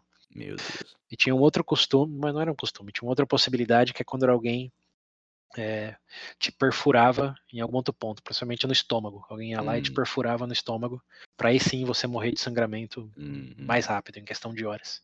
Sim. E isso é alegadamente o que fizeram com Jesus, que alguém vai lá e, e fura não, ele. É. E isso é visto no, na perspectiva bíblica como um ato de quase terrorismo, por assim dizer, né? Como chutar cachorro morto. Já estava na hum. cruz e fui lá e furaram ele ainda. Sim. Mas da perspectiva histórica foi um ato de misericórdia, como hum. ajudaram ele a morrer mais rápido. Sim. Olha só. É, pois é, tá vendo? Quando, quando você estuda história, as coisas que você descobre. É. Mas, bom, vamos sair da tangente de Jesus. O ponto aqui é a crucificação era um uma punição forte, árdua, é, considerada tipo too much até para os próprios romanos. Uhum. Mas tinha a questão simbólica aí de todo mundo tá vendo quem está crucificado e a pessoa vai sofrer com esse intuito de ser um símbolo. De, ó, você se rebelou, vai morrer no alento aí.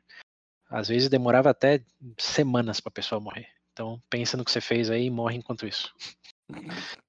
Então esse é, é esse era o, essa é a crucificação.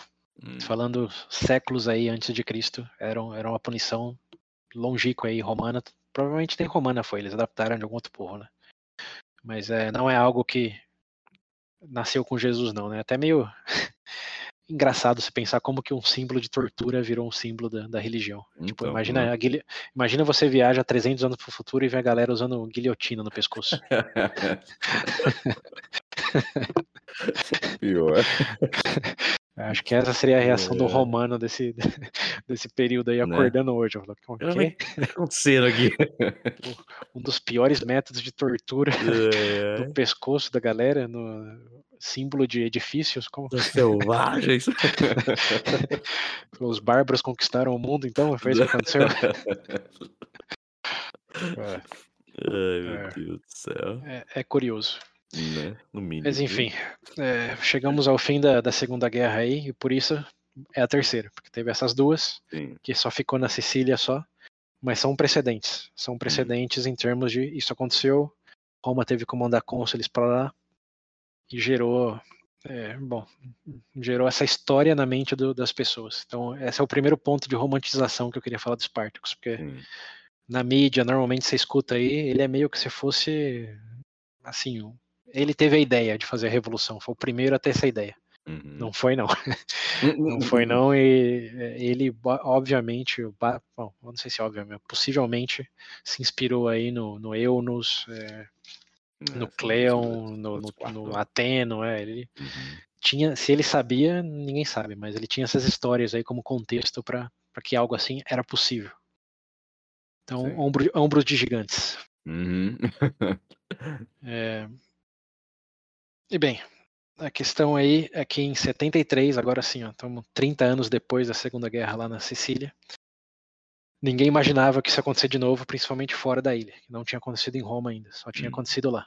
Sim. Mas eis que, no ano 73, é, lembrando, Pompeu pompeando lá na Espanha e o Crasso craceando ali nos arredores de Roma. Uhum. Mas em Campana, lembrando, já falamos várias vezes dessa região aí, região mais rica de, da Península Itálica ali, tinha uma escola de gladiador bem famosa, é, de um cara chamado Batiato, e ele aparece em tudo que é filme e série é, que ele era famoso, famoso por, por criar os melhores gladiadores. E aí hum. um parênteses no gladiador. Quem que eram os gladiadores? Os gladiadores eram escravos. Sim. Só que escravos com experiência militar. Hum. Que em vez de lá é, cuidar da fazenda, eles eram treinados para ser entretenimento pro povo influente de Roma. Também, hum. talvez a plebe, mas era mais. Hum. É, quem pagava o ingresso eram, eram os patrícios. Então os gladiadores sim eram escravos, escravos capturados de guerra principalmente. Então tinha, tinha, tinha essa questão aí, não era qualquer um, era escravos com experiência militar. Hum. E lá estava o conhecido Espartacus, porque ele era um ex-soldado romano da província ali dos arredores da Macedônia, eles chamam de, de Trácia. É, hoje é onde está a Bulgária, vamos chamar de leste europeu, aqueles lados lá. Uhum. Ele era, é, bom, da província aliada romana e alegadamente ele era do exército aliado romano. Lembra que Roma sempre ia para a batalha com o exército romano mais de aliados. Então ele era parte dos aliados. E ninguém sabe o porquê que ele virou escravo. A especulação é que ele tenha desertado em algum momento. Hum. Falou, não preciso disso, e pegaram ele. e aí ele foi levado para, foi vendido para, bom, para essa escola de gladiador pela experiência militar dele. E lá eles estavam com, com outros amiguinhos que também eram ex-soldados, é, treinando para ser gladiador. E era entretenimento, como eles eram treinados, eram bem alimentados, é, e eles não lutavam até a morte normalmente, porque eles eram caros. E se você matasse um gladiador, você não podia usar ele no novo show, né? Hum. é, tem esse elemento aí que a romantização também esquece, que eles não eram é, kamikazes, eles eram profissionais do entretenimento. profissionais então, do entretenimento. Exato. E, bom, nessa escola tinha um diferencial que esse Batiato ele era meio cruel com seus gladiadores, e ninguém ia com a cara dele, hum. porque ele dava pouca comida, forçava umas batalhas que não eram preciso. Então, era um clima meio ruim. Não era, digamos, K-pop da vida. Ou talvez era, não sei, não conheço muito do K-pop, mas tinha um certo ressentimento com essa escola dele. Sim. E quando você cria ressentimento com soldados no lugar onde você tem várias armas para combate, hum. é, não, não é uma boa ideia, né? Não é uma boa ideia ter esse ressentimento. Você quer que eles sejam seus amigos, né? Seus parceiros, digamos, Sim. mais do que inimigos. Mas o Batiato não era muito esperto e acabou gerando certos inimigos. E fizeram um complô lá entre eles. Tinha mais ou menos 200 ou 300 gladiadores na escola dele. Em um certo momento eles decidiram: é, vamos nos rebelar e sair daqui? Hum. E a resposta foi: vamos.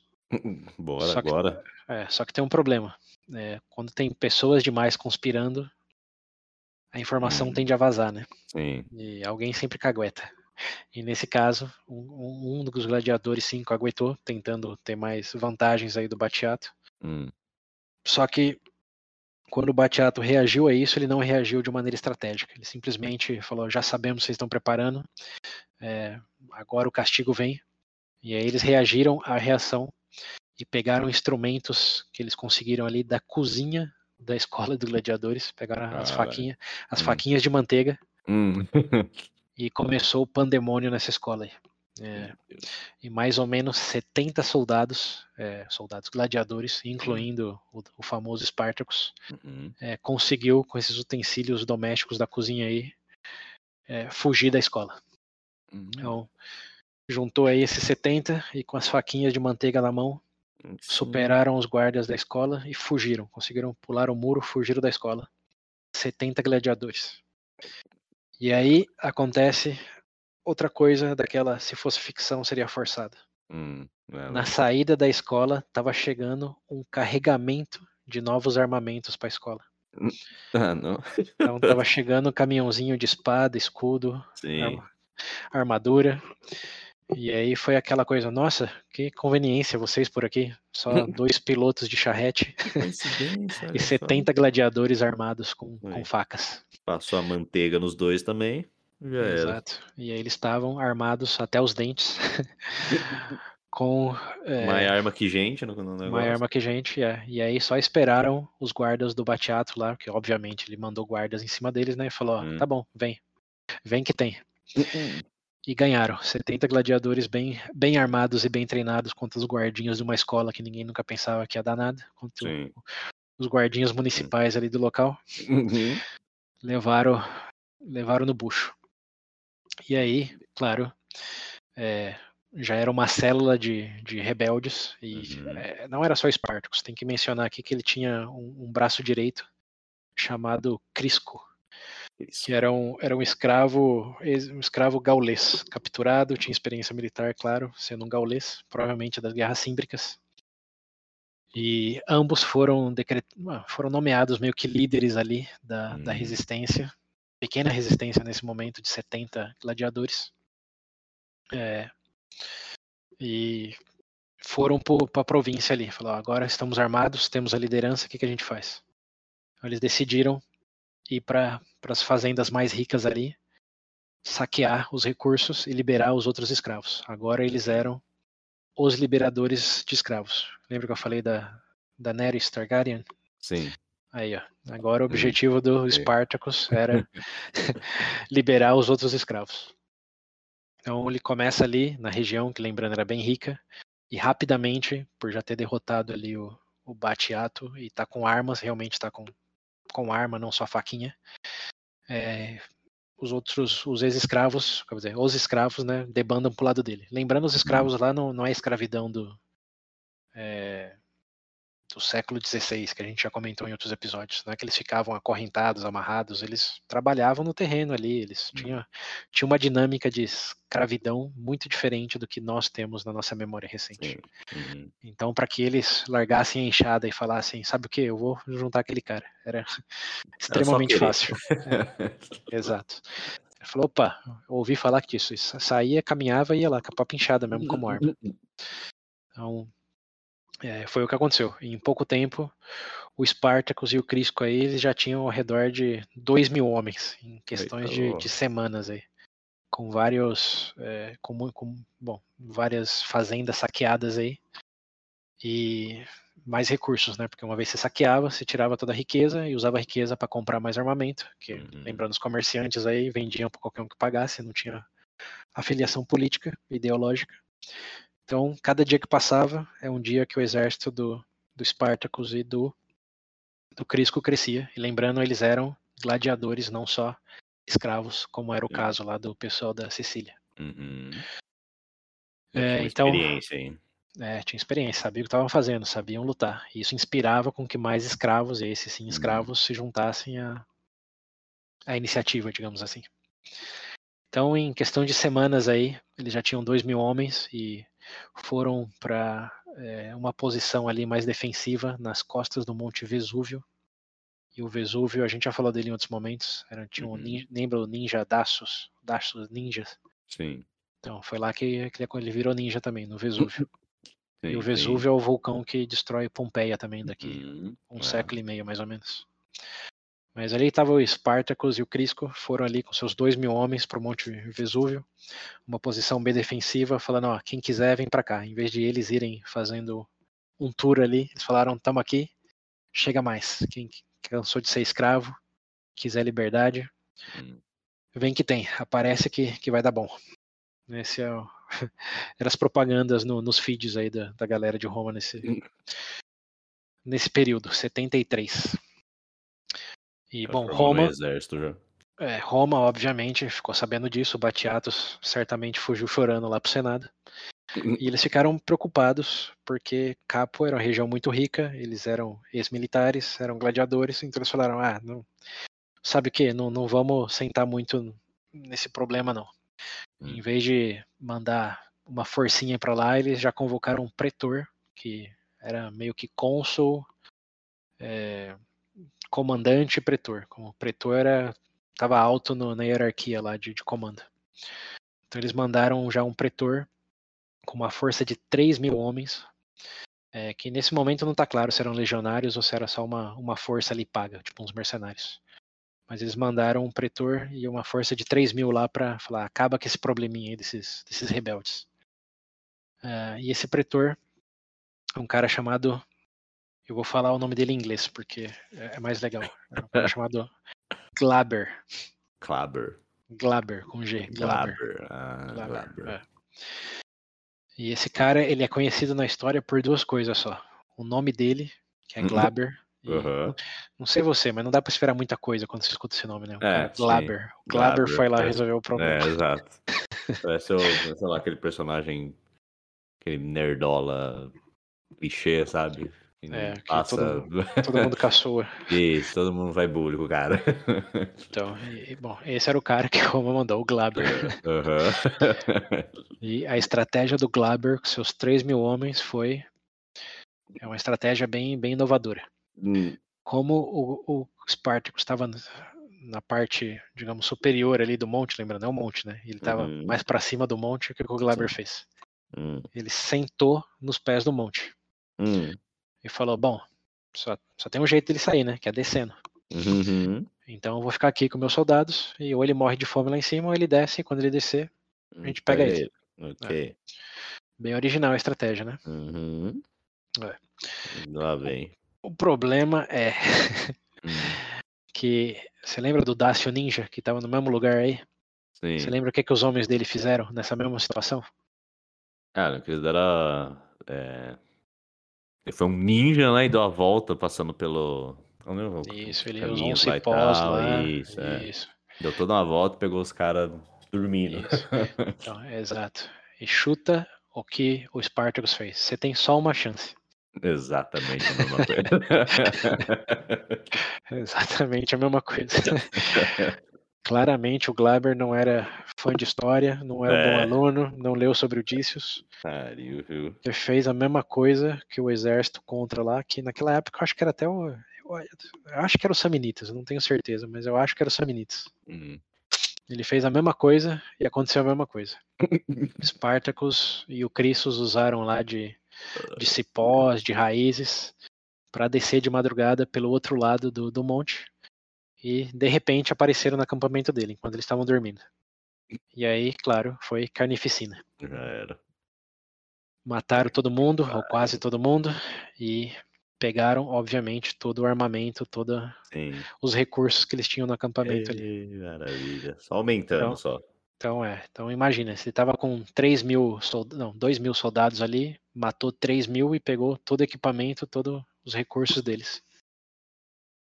E Gleber foi- Gleber foi morto e sumiu da história. O Gleber só aparece nisso, só é um parágrafo pro Gleber. Parabéns, Gleber. Parabéns. O Gleber apareceu, glabeou, Gleber, eu penso numa, sei lá, uma moeba, tá ligado? né? Tipo o Jabba the Hutt, né? Mas até É, isso um pouco mais. exatamente. É por aí. Isso mesmo. É, bom, e depois dessa Parabéns, glabeada aí, o Spartacus, se já tinha fama, né?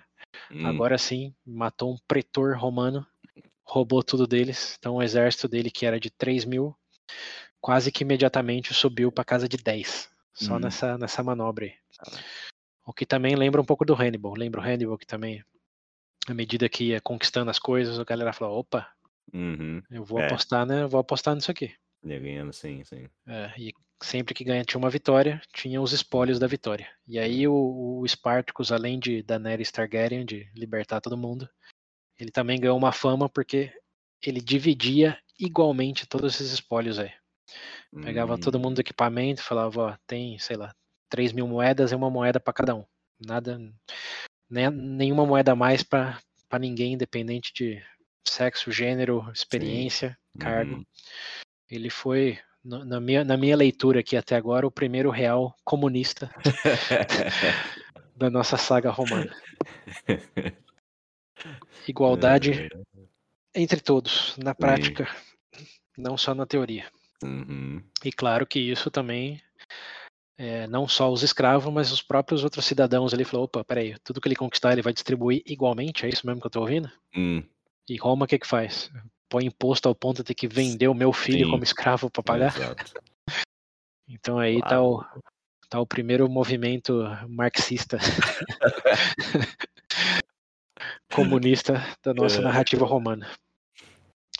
E então ele anga- angariou muitos e muitos aliados com isso, e Roma, claro, já agora sim, mais preocupada, é, mandou um outro pelotão para lá. Pegou um cara, um outro pretor, foi o que é, ele foi mais preocupada, mas o cara chamado Glaber, até eles se deram conta de que não era a melhor escolha deles.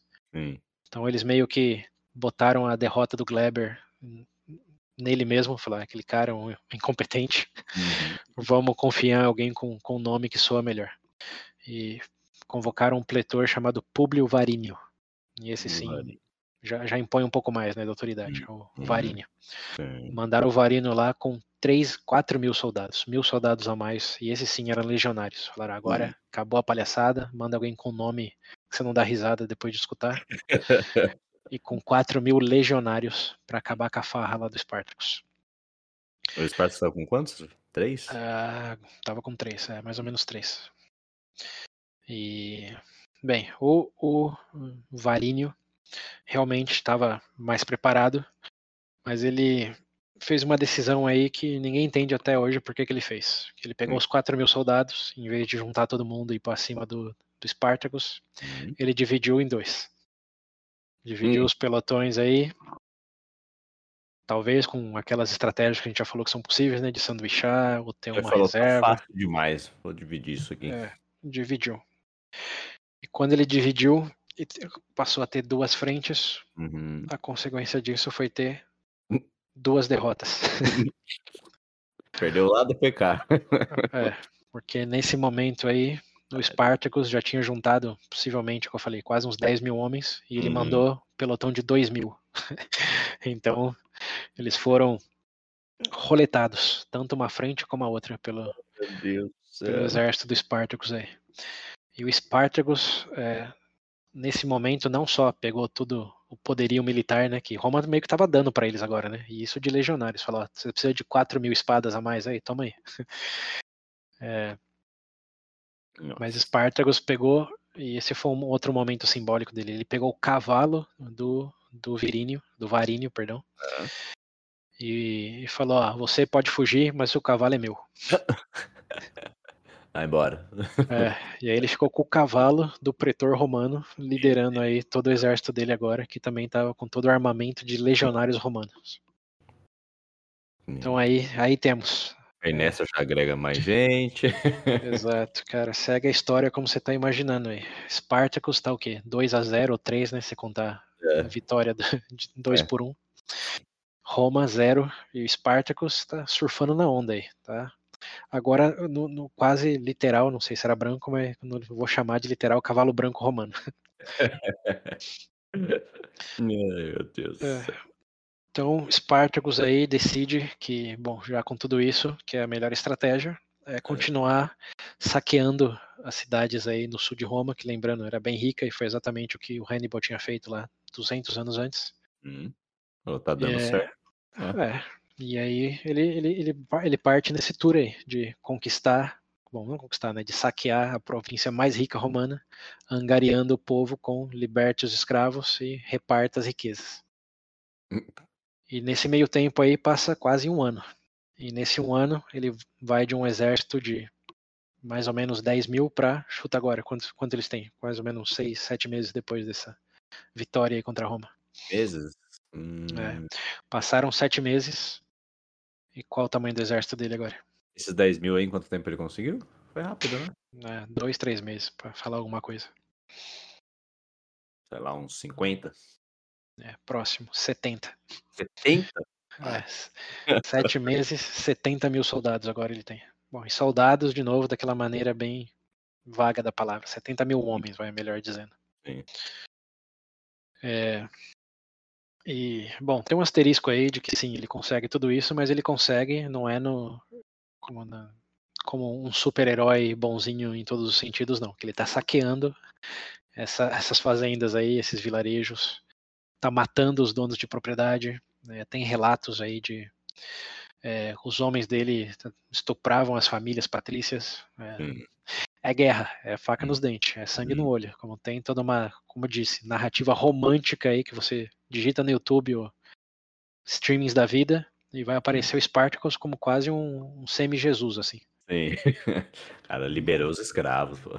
É, e foi, compartilhava tudo igualmente, né? Esse é o. Uhum. Mas tem esse lado aí de tá matando os, os proprietários. É, e, bom, tinha abusos aí, e, assim, alegadamente. Ninguém, ninguém liga. Bom, é, é, os ricos, né? O, Robin, é o elemento é. Robin Hood aí, né? Tá matando os ricos. Mas alegadamente ele não participava disso. Como ele é, tentava uhum. evitar que os homens fizessem, mas como você controla 70 mil rebeldes? É, então, assim, vai ser um mistério forever, mas tem esse lado aí que poucas vezes você vê em filmes e séries, de que hum. eles não, não saqueavam com respeito essa, essas províncias, esses vilarejos aí na Itália, não.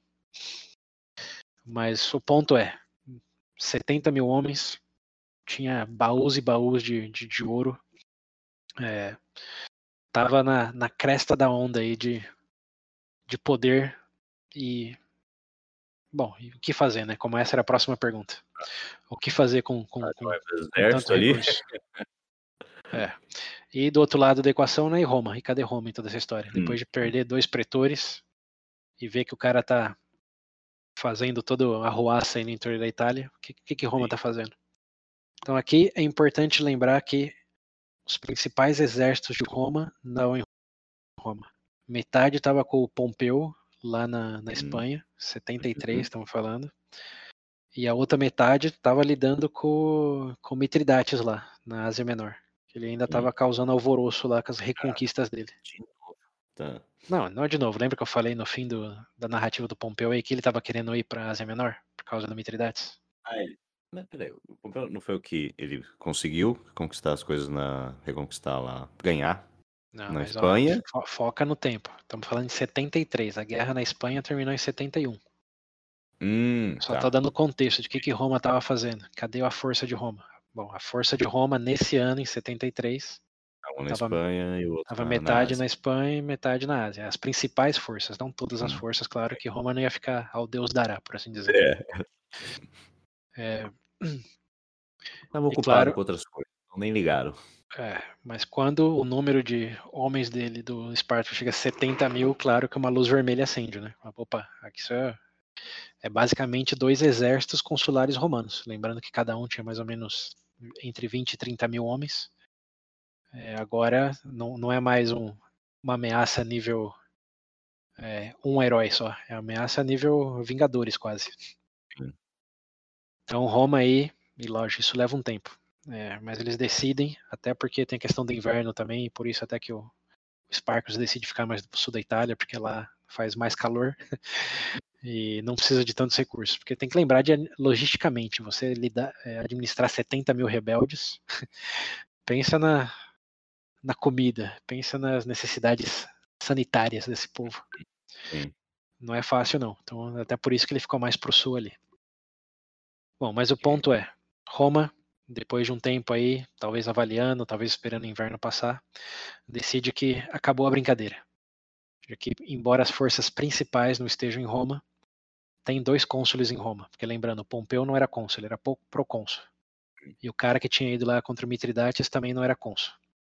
Então tinha dois cônsuls ali em Roma, e foi que eles decidiram mandar para encontrar com o Spartacus e o Crisco lá. Dois caras né, nessa época aí, um chamado. Bom, vou falar só os sobrenomes dele. Era um Publicola e um outro Cláudio.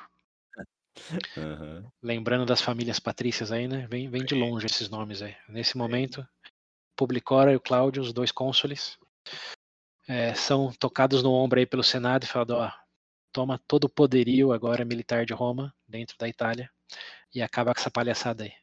E essa, lembrando das primeiras guerras lá na Sicília, foi a primeira vez que Roma foi com os dois pés no peito, em vez de um só. Hum. Primeira vez em toda a história que Roma teve que mandar dois exércitos consulares em vez de um só para lidar com uma rebelião escravo, é, de escravos. Então, pensa na, no humor dos, dos, senadores discutindo isso, na cara dos cônsules. Né? Chega dessa porra. O que, que eu tô fazendo, né? O Glober lá. O Glaber. Amor de Deus. É. Então, aí temos Roma finalmente levando o negócio bem a sério e um embate por vir. Né? Cônsules romanos versus exército de Espartacos. Quase que em, em, números, quase que pau a pau. Roma tem até menos, porque os exércitos lá nesse momento tinha era 20 mil. O do do Publicola e 20 mil do Cláudio. Então, 40 versus 70, mas, mas lembrando. É, mas lembrando, estamos falando de legionários de um exército consular, já não é uma, uma já não é um wannabe, é, é, o, é o real deal aí. É, então. E 70 escravos, 70 mil escravos. 70, é, 70 mil escravos. Ou, ou, homens, né, por assim dizer. Meu Deus do céu.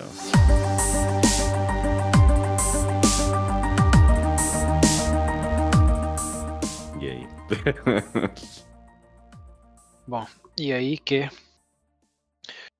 os cônsules dividem na estratégia aí, como todo bom exército cônsul faz aí ao longo dos últimos séculos. Fica um com o Publicola e um com o Cláudio. O Cláudio é, mais para o norte e o Publicola avançando mais para o sul.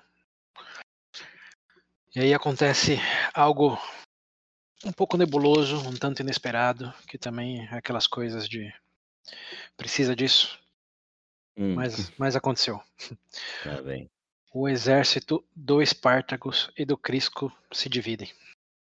Os 70 mil homens aí ah, tá. decidem que. Bom, na verdade, aí é território de especulação. Ninguém sabe ao certo por que, que, que eles se dividem. Mas hum.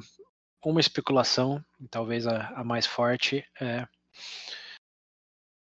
o, uma parte do exército, que era mais liderada pelo Crisco, sentiu que só estava ganhando força, estava melhorando as condições, de que é, o, o, ideal era continuar, bom, saqueando a, as ah. províncias ali e esperar o, o exército romano para o embate. E uma vez ganhado deles, eles podiam quem sabe até marchar para Roma diretamente e acabar com essa hum. palhaçada de governo. Caralho. É, eles estavam nesse nível de confiança aí. Enquanto o Spartacus, alegadamente, um pouco mais razoável, pensou: por que, que não aproveitamos nossa força para garantir atravessar toda a Itália e sair pelos Alpes? Porque nos Alpes, hum. cada um podia sair para onde quisesse, para Gália, para é, para Macedônia, lá para a terra dele, Trácia, onde ele estava. Como ele defendeu buscar a liberdade, usar dessa força aí para sair da Itália e aí cada um faz o que quiser. Afinal, Sim. são livres, né? Uhum. Então, parece bom. É, teve, teve essa discussão e o resultado, não sabemos exatamente se só por isso, foi que quem apoiava o Spartacus ficou com o Spartacus e quem apoiava o Crisco, Crisco ficou com o Crisco. E aí se dividiu o exército. O Crisco, com mais ou menos 20 mil homens, é, continuou ali na, na peregrinação do sul, uhum. enquanto que o Spartacus, com mais ou menos 50, chutando alto, 60 mil, começou uma, uma caminhada maioria. para o norte. É, a maioria foi com o Spartacus. É, dá pra projetar assim que essa história é possivelmente verdadeira, porque é, a maioria tende, tenderia a concordar com o Spartacus, né? É, para que, enquanto que uma minoria alta confiança, né? Falar, não, quer saber, vamos ficar aqui mesmo, porque eu nasci aqui, minha família tá aqui, sei lá, tem essa galera de vou fugir para onde? Meu lugar é aqui e aqui ficarei. É, mas o ponto é, eles se dividiram. Então, toda essa força de 70 mil agora estava 20, 50. E uma no hum. sul e uma para o norte. E, okay. bom, o exército consular, aí eu não tenho tão claro, mas eu acho que eles ficaram sabendo disso também, até por isso que eles se dividiram, não sei se nessa ordem. Hum. Mas o fato foi que o Publicola avançou para uma rota aí que se aproximou rapidamente do exército do, do Crisco. E okay. quando ele chegou, o Crisco, em vez de armar uma estratégia, olhar o terreno, como uhum. vingar, vingar o Hannibal. Hum. Chuta que ele fez com esses 20 mil homens que se autoconfiavam aí, os tratores romanos. Foi para cima de vez, né? Foi para cima de vez. E aí chuta que um exército consular preparado e treinado fez com esse vai para cima de vez. Roletou eles. é. Roletou sem piedade. Foi um massacre, segundo os relatos. É, no, o Crisco morreu. Estavam mais ou menos iguais né, em número, questão de número. É, tava meio que 20 para 20. Mas a superioridade hum. de um treinamento de um legionário no é, exército consular romano, bem. como aconteceu nas outras guerras lá da Sicília. Hum. É, não dá. Você tá falando de amadores versus profissionais. Sim. É, então, a menos você tem uma outra grande vantagem, tipo terreno ou números, não, não tem milagre, quer dizer, até, até tem, uhum. se for um Hannibal, mas ainda assim, de novo, é, é, condicional a uma certa estratégia, o que o Crisco não aplicou. Então, roletou.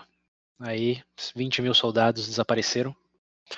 É, soldados homens, né? Alguns conseguiram fugir, né? tentaram fugir, na verdade, mas o, o Publicola aí roletou todo mundo, crucificou quem tentou fugir, foi capturado. Uhum.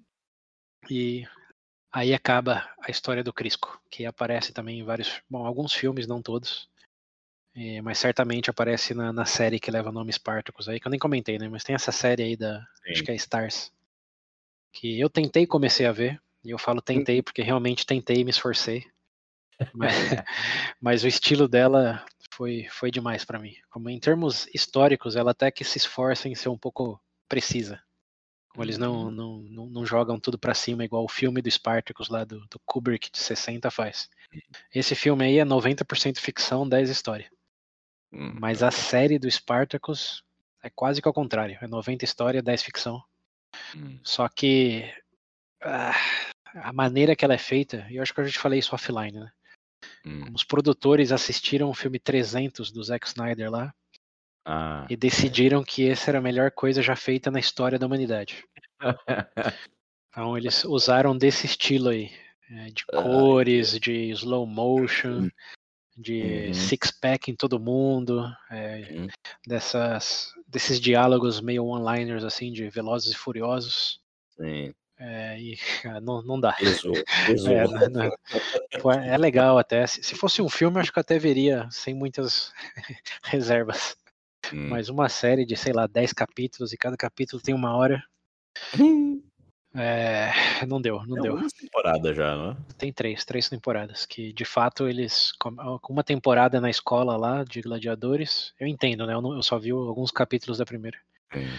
Aí a segunda deve ser justamente dessa parte que a gente tá falando agora. É, e a terceira vai ser é a nossa conclusão, que estamos por chegar. Hum. Então, assim, em termos históricos, quem quem acha que 300 é legal e quer ver 30 horas de um estilo 300, pode ver, vocês não vão gostar. quem tem algumas reservas quanto a atores que parece que saíram de um, um lugar de crossfit e umas paletas de cores duvidosas com slow motions excessivos, aí recomendo ficar no podcast. Hum, sim. Mas, então, enfim, é, fe... é, fecha esse parênteses aí. O ponto é que esse Crisco ele é, ele é bem. É, ele aparece bem na série e tem essa batalha aí que eu tô narrando agora. Ele é atropelado pelo público lá. Hum, ok. É, e bem, aí acaba a história do Crisco. É um personagem importante. Um, okay. um, um gaulês revolucionário de, de escravos em Roma que conseguiu aí até esse momento muitas vitórias. Uhum. Então uma pena que se confiou demais, mas chegou até aqui. Então ele sobrevive na memória aí da, da narrativa. E um gaulês, hein? Quem diria que um gaulês seria protagonista de uma revolução tão divisora de águas aí em Roma? é, é interessante. Mas bem, é, voltamos lá pro, pro, pro Sparks. Ele está indo pro norte, em direção aos Alpes.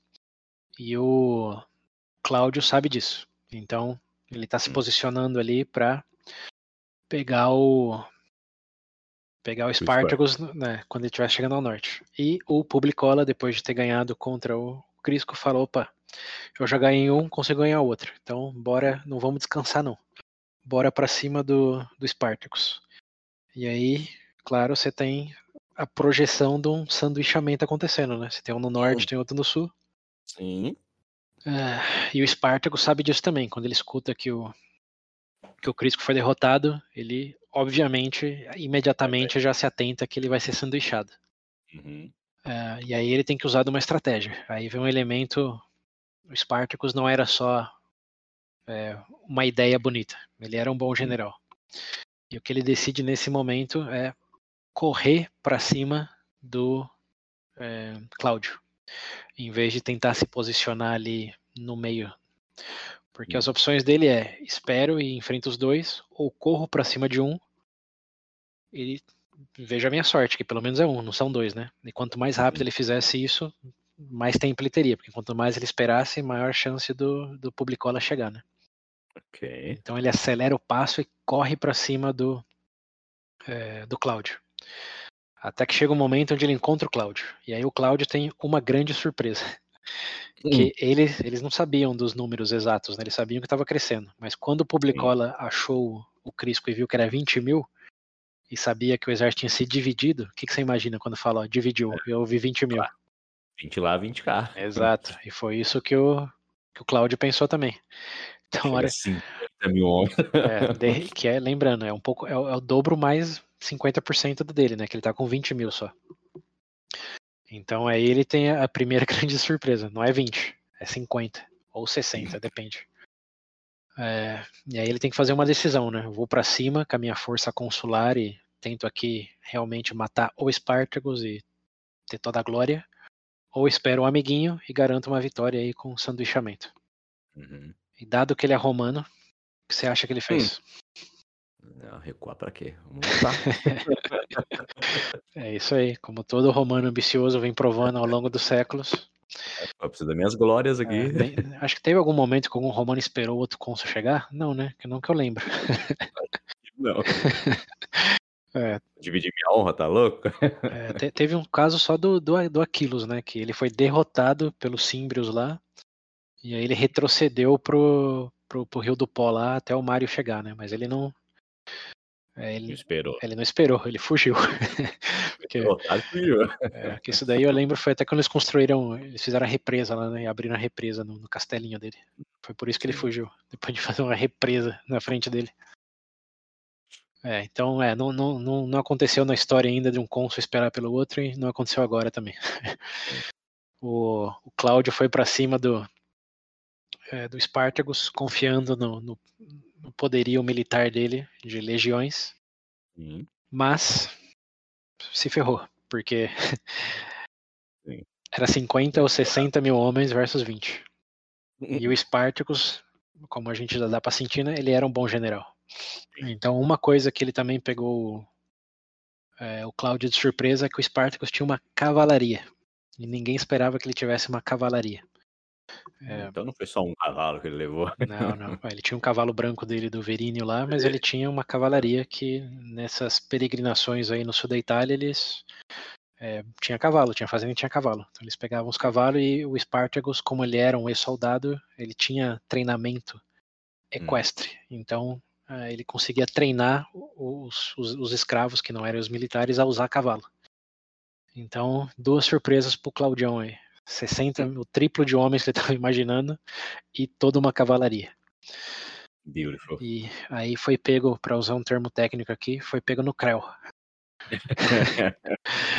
no creu da cavalaria e da multitude de soldados.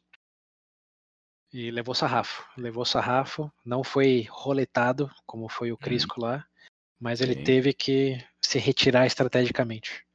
Hum. Fugiu com todos os homens que conseguiram fugir com ele. Perdeu bastante gente. Perdeu. É, dos 20 mil, chutando aí, deve ter perdido pelo menos metade. Hum, e okay. os outros 10 conseguiu fugir de volta para Roma lá. Imagina com que cara. Fugindo Sim. do exército escravo. Ah, então ele nem, tipo, não, não fugiu e encontrou outro, né? Ele foi não, pra Roma ele foi, falou, ele foi pra tchau, Roma. vou embora, ele foi pra casa. Ele foi pra Roma, é. Bom, ele não, tá, não foi encontrar o outro, que lembra que eles estavam em pontos divergentes. Um tava ah, no é, norte, o... o outro tava no sul. É. Tava no meio, né? Ah, Isso, o, o Publicola não foi, digamos, pro lado que seria Roma. Ele foi para cima. Sim. Uhum. Enquanto o Cláudio foi para baixo e o Spartacus estava no meio. Sim. Então ele fugiu para Roma. Porque para baixo não tava, porque tava o Spartacus já. Uhum. E aí o Sparta fazer outra decisão, né? Que foi que era seguir para o norte, para os Alpes, que é onde ele já queria chegar, ou então, alcançar a liberdade que queria, é, ou enfrentar o o Publicola. O Publicola, é, enfrentar o Publicola. Chegar. É. E aí o que Spartacus fez foi esperou, né? Não ia ter história pra contar. É, fugiu, né? E morreram e viveram felizes é. para sempre. é. Livres até hoje, tá lá. É, não, não tá claro se ele esperou ou se o Publicola chegou. Cara, é, hum. mas de todas formas ele ia chegar, né? Que ele tava correndo para isso e tinha, tinha, tinha, uns quilômetros ainda até chegar nos Alpes. E eles iam ir, ir, atrás, né? Depois de ter ganhado do Crisco, ele queria ganhar do. Ninguém queria falar, ah, deixei fugir. Ia sim, buscar sim. Spartacus onde fosse. Então Spartacus agora, lembrando, ele tinha mais 10 mil armaduras, mais 10 mil espadas, mais 10, sei lá, 10 mil cavalos não, mas possivelmente, sei lá, uns mil cavalos, mais mil uhum. cavalos, dois mil cavalos. Então ele estava equipado e imagina a moral do exército dele depois de ganhar de um exército consular romano. Sim. Então, faca nos dentes, sangue nos olhos, para cima do Publicola. E o Publicola teve a mesma surpresa que o que o Cláudio, né? Porque 60, 50, 60 mil homens, cavalaria e agora armaduras e armas dos legionários romanos. Cara. E chuta o que aconteceu com o Publicola. Tomou a sua também. Sim, roletada. E Roma tomando a surra dos escravos, já foi melhor. Pois é. Dois exércitos consulares roletados pelos escravos, Espartacos liderando, usando as próprias armas de Roma. E o Publicola, assim como o Cláudio, é, conseguiu fugir. Conseguiu, né? Teve a intenção de fugir. Sim. Quando viu que não ia dar para ele, vazou para Roma também. E aí sim, os dois se encontraram e cada um com o resquício do que tinha sobrado da, das legiões deles, falaram. Perdeu, perdeu também. Agora sim, é, não, não, deu, não deu individual, bora fazer uma união aí. Juntaram o que sobrou? Juntaram o que sobrou e foram para cima. União faz a força. Só que já era uma força pela metade, né? Então, é, então, chutando então, alto aí, eles estavam com o mesmo número de soldados que eles tinham individualmente. É, exato. é, mas eram dois e tinham um exército. E o que, que eles iam fazer em Roma? Se, com, com 20 é, mil soldados? Que eles iam falar é, o quê pro povo, pro Senado? Não dá, não dá. Os escravos são muito fortes. É, então, essa é uma daquela coisas que fala, realmente, o que, que ia acontecer, né? O que, que eles esperavam que ia acontecer? Mas você pensado qual que era a alternativa? Vai é. voltar para casa e morrer. É, suicídio, né? Ou fugir para sempre. Sim. E como a honra era algo forte e importante para eles, eles fizeram hum. o que, nesse contexto, talvez fosse a real única opção. Juntaram hum. o que sobrou e foram para cima, com os 20 mil homens. Mas agora Espartacus tinha mais 2 mil cavalos, mais 10 mil armaduras e mais espadas lá do Publicola. E mais a moral de ter derrotado dois exércitos consulares do, de Roma. Então, o que, que você acha que aconteceu? Perderam. É. Tanto o Publicola quanto o Cláudio levaram surra outra vez. Uhum. É, e aí sim, o Spartacus tem a honraria de dizer que foi o único exército que derrotou dois. Bom, não o único, né? Que o, o Hannibal também fez isso, mas o. Sim. Dentro de. Hannibal e o Spartacus, um gladiador. Mas o, o, segundo a poder dizer que derrotou dois exércitos consulares romanos e o único, e isso o, o Hannibal, ele não fez, que derrotou individualmente e coletivamente depois. Uhum. O Hannibal ele fez é, individualmente, mas o, o Fábio Máximo lá nunca enfrentou ele, né? Ele enfrentou o coletivo, mas com full power lá no de 70 mil a batalha lá. Sim. Mas de derrotar individualmente, depois coletivamente, Spartacus é o, é o figurão aí que, que tem essa, essa insígnia. E, e derrotou. E levou, ah. levou a melhor. Agora sim. É, não tá... Agora pode ir atrás de liberdade se quiser. É, então, e aí chegamos do, no, no momento realmente. É aquele, é o momento Hannibal de novo, ou o momento dos Símbrios lá nas guerras germânicas. Você acabou de derrotar os exércitos consulares romanos. Uhum. Você tá no, no, no, no ápice, da, na cresta da sua onda moral tá alta, recurso tá jogando fora. O que, que você faz? É, a opção dele é o vai é. pro norte, liberdade, uhum. como ele queria. Sim. Ou aproveita que Roma já tá, né? Ferrada e faz o que o outro queria fazer lá. Invadir Roma, ir para Roma. E acabar com a perseguição que eles sabiam que viria, né? Viria uma perseguição, né? Eles não iam Roma. Quando que Roma falou, beleza, você ganhou. É. Parabéns. Tá bom, paramos por aqui. Obrigado pelo nosso conflito. Uhum. Good game, né? Falam good game. E... Ele, é, ele é romano, né? Então é, ele diz... sabe como é que é. é. E o que, que, você, é. o que, que você acha que o Spartacus fez nesse, nesse dilema dilemoso aí? Eu queria ter paz, né? Mas, dadas as circunstâncias, uhum. eu acho que é. Vai para Roma. E você, caro William, está errado. Hum. Meu Deus, que milagre! É. Ele não foi para Roma, porque ele era um cara razoável, assim como provavelmente o Hannibal também era. Você lembra a razão que o Hannibal não foi para Roma? Não dá para saber porque destruíram tudo dele e morreu, né? Mas hum, sim. É, eu lembro que ele teve a oportunidade de ir, mas ele é, mas... quis. Eu não lembro porquê. O, o, o argumento mais plausível ah, é que ele não é. tinha apoio marítimo ele não sabia se teria backup dos cartagineses. Hum, então, sim, uma coisa é você ganhar no campo de batalha ali, na província, no interior. Outra é você invadir Roma, que tem muralhas, tem é, recursos infinitos dentro da cidade. Como você está invadindo uma cidade, você não está ganhando de um pelotão ou de um exército num hum. campo aberto. Então, hum. o especulado do Hannibal é que, sim, sem apoio marítimo, que seria pelas costas de Roma ali, sem recursos garantidos de, de, de Cartago.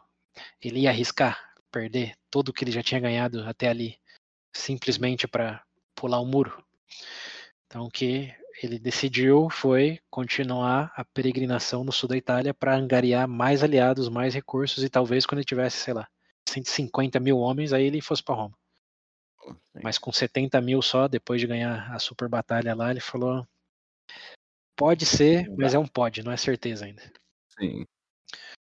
O cara trabalha com certeza. É, é, exato. E é o, exatamente o que o Spartacus fez também. Falou: tem 70 mil escravos aqui, que tudo bem, ganhou a batalha individual e depois o que sobrou do Unido, mas consegue invadir Roma, como fazer um, um estado de sítio ou penetrar as muralhas? Com que escada, com que equipamento, com que engenharia? Com que preparação militar de sitiamento e invasão? Com os ex-escravos, que plantava batata antes. Batata não, porque é do Peru, mas sei lá, plantava milho. Não, milho do Peru, é verdade, plantava batata. E agora? Confundi. Esse povo plantava. A maioria das comidas vieram da América do Sul. plantava beterraba, vamos dizer, falar alguma é, coisa. Tá vinho lá só, pronto, mais nada. É. Na verdade, acho que milho é do Peru, batata deve ser da, Deve ser da Europa, sim. Você não o que, que eles comiam antes. Tinha que ter uma base de carboidrato. É batata, não? É, deve ser batata. Só o milho que é, que é do Peru. Enfim, fica aí para revisão posterior. Mas uhum. o fato é, ele era razoável e sabia que era um podia ser, mas não era uma certeza. Uhum. Então ele evitou Roma. Aí ele tinha a opção de, óbvio, ir pelos Alpes. Mas aí aparece o um inconveniente. Tava chegando o inverno. Ah, é. Pelos Alpes. Pelos eu... Alpes, é. Mesmo Hannibal perdeu metade das forças, né? E isso que ele foi para invadir Roma. Agora, se você quer liberar um povo para sobreviver, é quase que um suicídio, né? Sim. Então, o Spartacus decidiu voltar pro, pro sul da Itália para fazer o que o Hannibal fez também, angariar mais recurso, conquistar novos aliados, e aí, talvez na primavera e verão do ano seguinte, ir direto para o norte, ou talvez se ele tivesse a confiança de que dava para acabar com Roma, acabasse com Roma. Sim. Mas não era o momento ainda. Okay. Então essa foi a decisão de Espartacus e a sorte de novo romana de ter um inimigo quase que na porta ali e decidir não ir para cima. De novo, Roma e sua sorte perpétua de os é. inimigos que podem derrotar não vão para lá e os que não podem, tipo os samnitas, aparece. Tornou por sorte. É. Roma, se fala, é uma história de, de conquistas, né? Uma história de, de é. superioridade, é uma história de sorte. sorte. Essa é a história de Roma. É. Bom, então ele ficou pela Itália mesmo. É. Foi pro sul. Foi pro sul. E aí Roma tinha um abacaxi na mão, né? Dois exércitos consulares derrotados. O, o cara ali, hein? O Spartacus mais forte, mais famoso do que nunca. E aí? O que, que Roma faz? Ai, meu Deus. Ah, Mandou eu, o jovem agora. Então, tem que lembrar, estamos no ano, era, o Spartacus começou esse ruê aí em 73, isso já passou, virou inverno aí, estamos entrando em 71. Hum. E você lembra o que, que acaba em 71? Quem que morre lá na Espanha? Assim, é o cara lá que morre, que é, o é traído morre, e aí morre. agora o, o, o grande lá tá. É, o Pompeu tá, tá no limiar de voltar, mas não voltou ainda. Mas tem outro personagem que faz tempo que a gente não fala dele. Qual era o nome dele, você lembra? Hum, ah, é verdade, tinham dois. É, o Spartacus, aí o Pompeu. E o Crasso. Ah? Crasso. É, o Crasso. Lembra que o Crasso tinha muito dinheiro? Ah, é, ele é o, é o rico. cara cheio da grana, sim, sim, é sim, tio, tá certo. Tio Patinhas de Roma. Sim. Só que ele tinha dinheiro, mas ele não tinha o quê? Você lembra? Honra. Isso, não tinha respeito, não tinha glórias respeito militares. Então, e agora Roma estava com um problema sério, porque os cônsules tinham rodado, para dizer alguma coisa. Hum. Os homens também, que eram os legionários. E Roma precisava de recursos, precisava de homens, precisava de alguém para comandar esses homens. Então era uma oportunidade perfeita para alguém que estava buscando.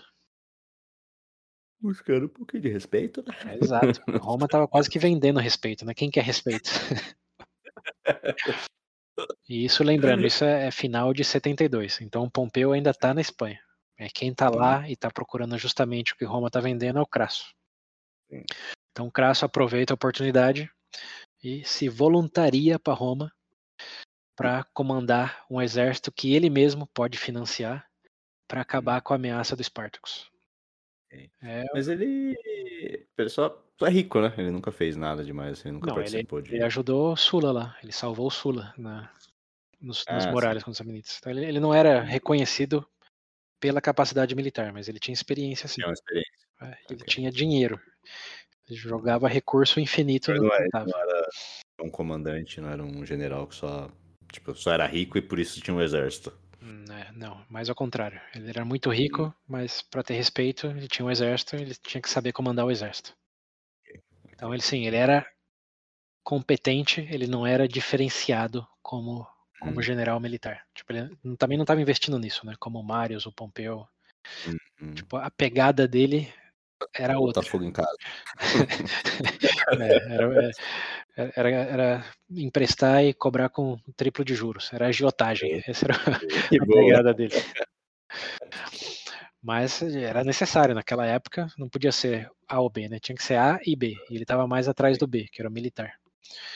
Então ele se voluntaria, é, financia é, um novos equipamentos, novos homens para Roma. É, possivelmente pegou até de, de, aliados fora, foi lá e comprou ou pediu a dívida, né? Porque lembrando, é muito lá era tinha a clientela. E hum. ninguém tinha mais clientes em Roma do que o Crasso. Sim. Então foi lá, no momento poderoso chefão, pediu aqueles favores de volta e formou um exércitozinho aí de 50 mil homens, quase que de forma independente.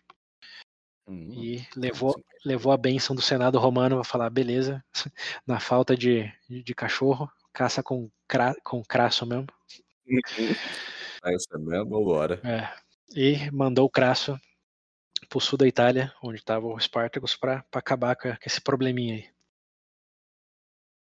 E, bem, o Crasso fez uma coisa antes de, de enfrentar lá o Spartacus. Ele pegou uns, acho que mais ou menos 5 mil homens, dizem. 5 mil? 500. Ixi, algo entre 500 e 5 mil homens que sobraram que sobraram do, do exército do, do Publicola e do Cláudio. Então, foram roletados, mas alguns fugiram. E esses que fugiram, ele pegou, acho que é 5 mil, não é 500 não. É, Pegou então, esses 5 mil aí, é, mais os 40 mil, sei lá, que ele tinha financiado. E botou todo mundo no acampamento lá e falou: ó, seguinte, eu agora sou general, vamos acabar com essa ameaça. Mas tem uma coisa. Tô sentindo que tem muita deserção, tô sentindo que vocês têm mais medo do, do Spartacus do que do que ele representa para Roma. Então vamos fazer o seguinte: vocês aí que, que fugiram do Spartacus na última batalha, vem aqui, chega, aproxima mais aqui, hein? sobe no palco. E pegou desses 5 mil soldados e falou: Agora eu vou ensinar para vocês uma técnica de punição romana antiga chamada dizimação. Jogo... Dizimação? É, do verbo dizimar. Você sabe o que significa? É. Dizimar abaco tudo. Então, é o que a gente pensa, mas é. entrando aí na história semântica das palavras, dizimar vem do número 10. E significa hum. de cada 10 soldados você mata um. Okay. Entendeu a lógica? Então ele pegou esses 5 mil soldados aí, separou em grupos de 10 e tirou o palitinho. E falou: ó, quem fugir do Spartacus vai ser dizimado. E, como é sorte, né? Tem que tirar o palitinho. Como literal, dava o palitinho e quem tirava o mais curto morria. Ele deu a mensagem ou vocês lutam por Roma, ou vocês serão dizimados. Temam a mim, okay. não a Espartacus. Hum. Então. Aprendeu com... com o Sula. Sula. é, ele era braço direito do Sula, né? Não pode é, esquecer então, disso. Sim. Mas o Sula, pelo que eu me lembro, ele não dizimou ninguém. Ele puniu ah. publicamente, mas dizimar ele não chegou a fazer, não. Mas de todas formas, está aí mais um, um fato interessante histórico semântico para quando alguém falar que vai dizimar alguma coisa sua, você fala ah, só 10%, beleza então. Tá bom, tá bom, tudo bem. é, vou, vou, dizimar todas as suas forças, né? Você jogando RPG lá com um coleguinha. beleza. É, vai em frente, tá eu vou aniquilar as suas. Como você quiser aí. É. Mas aí eu, tá bom, Crasso.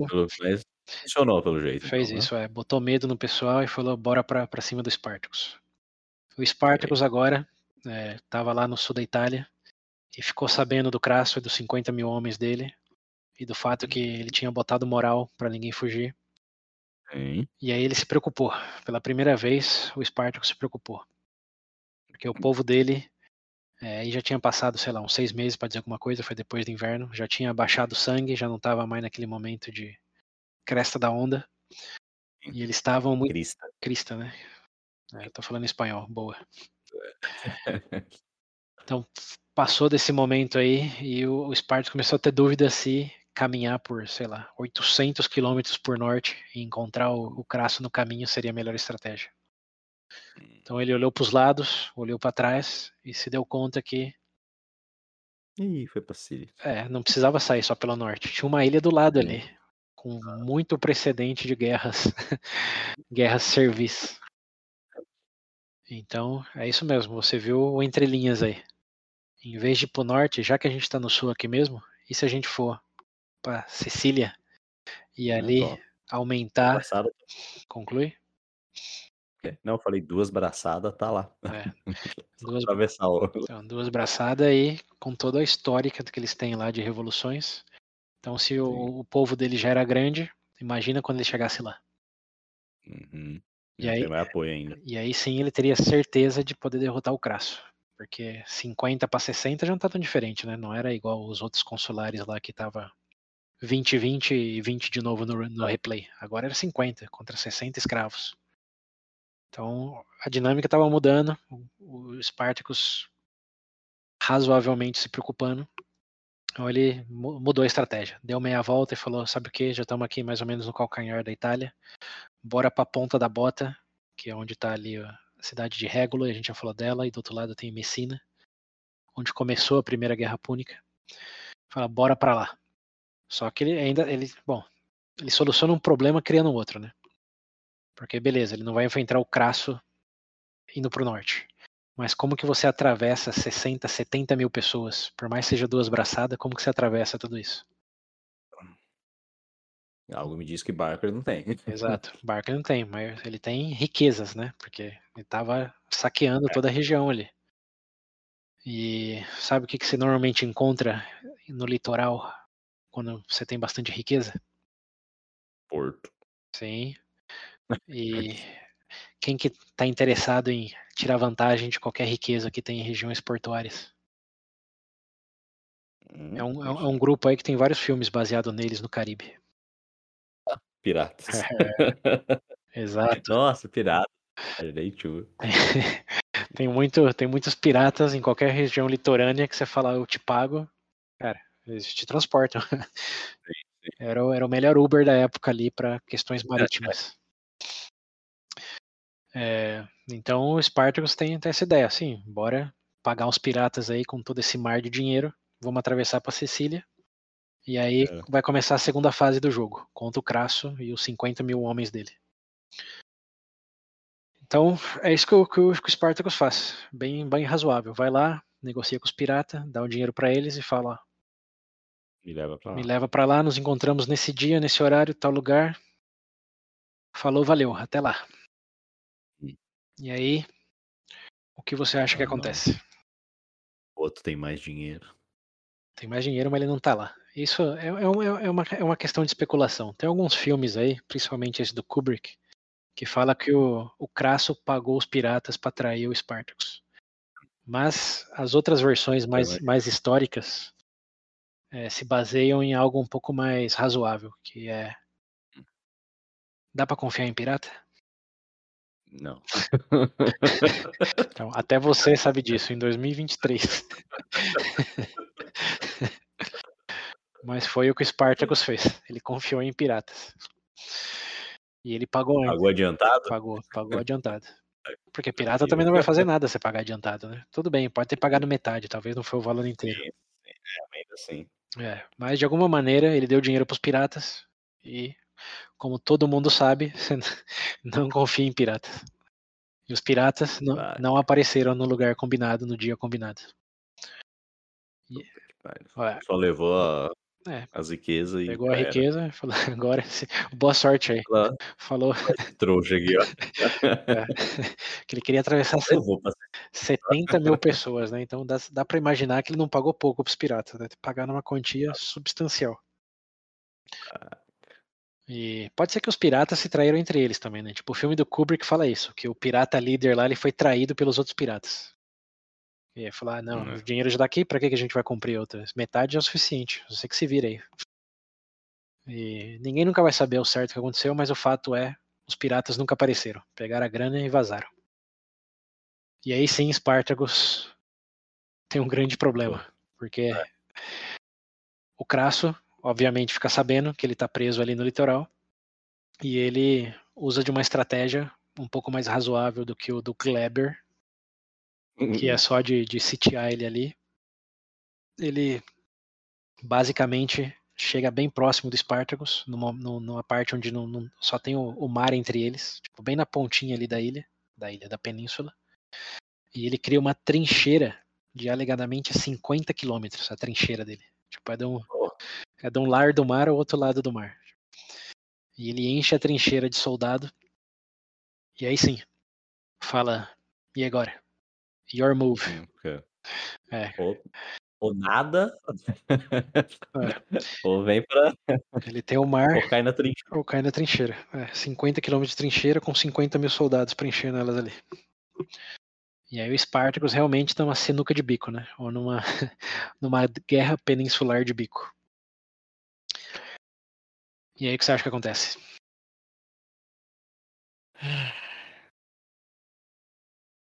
Ao menos que aconteça algum milagre, ele vai ter que lutar. É, chegamos no endgame, né?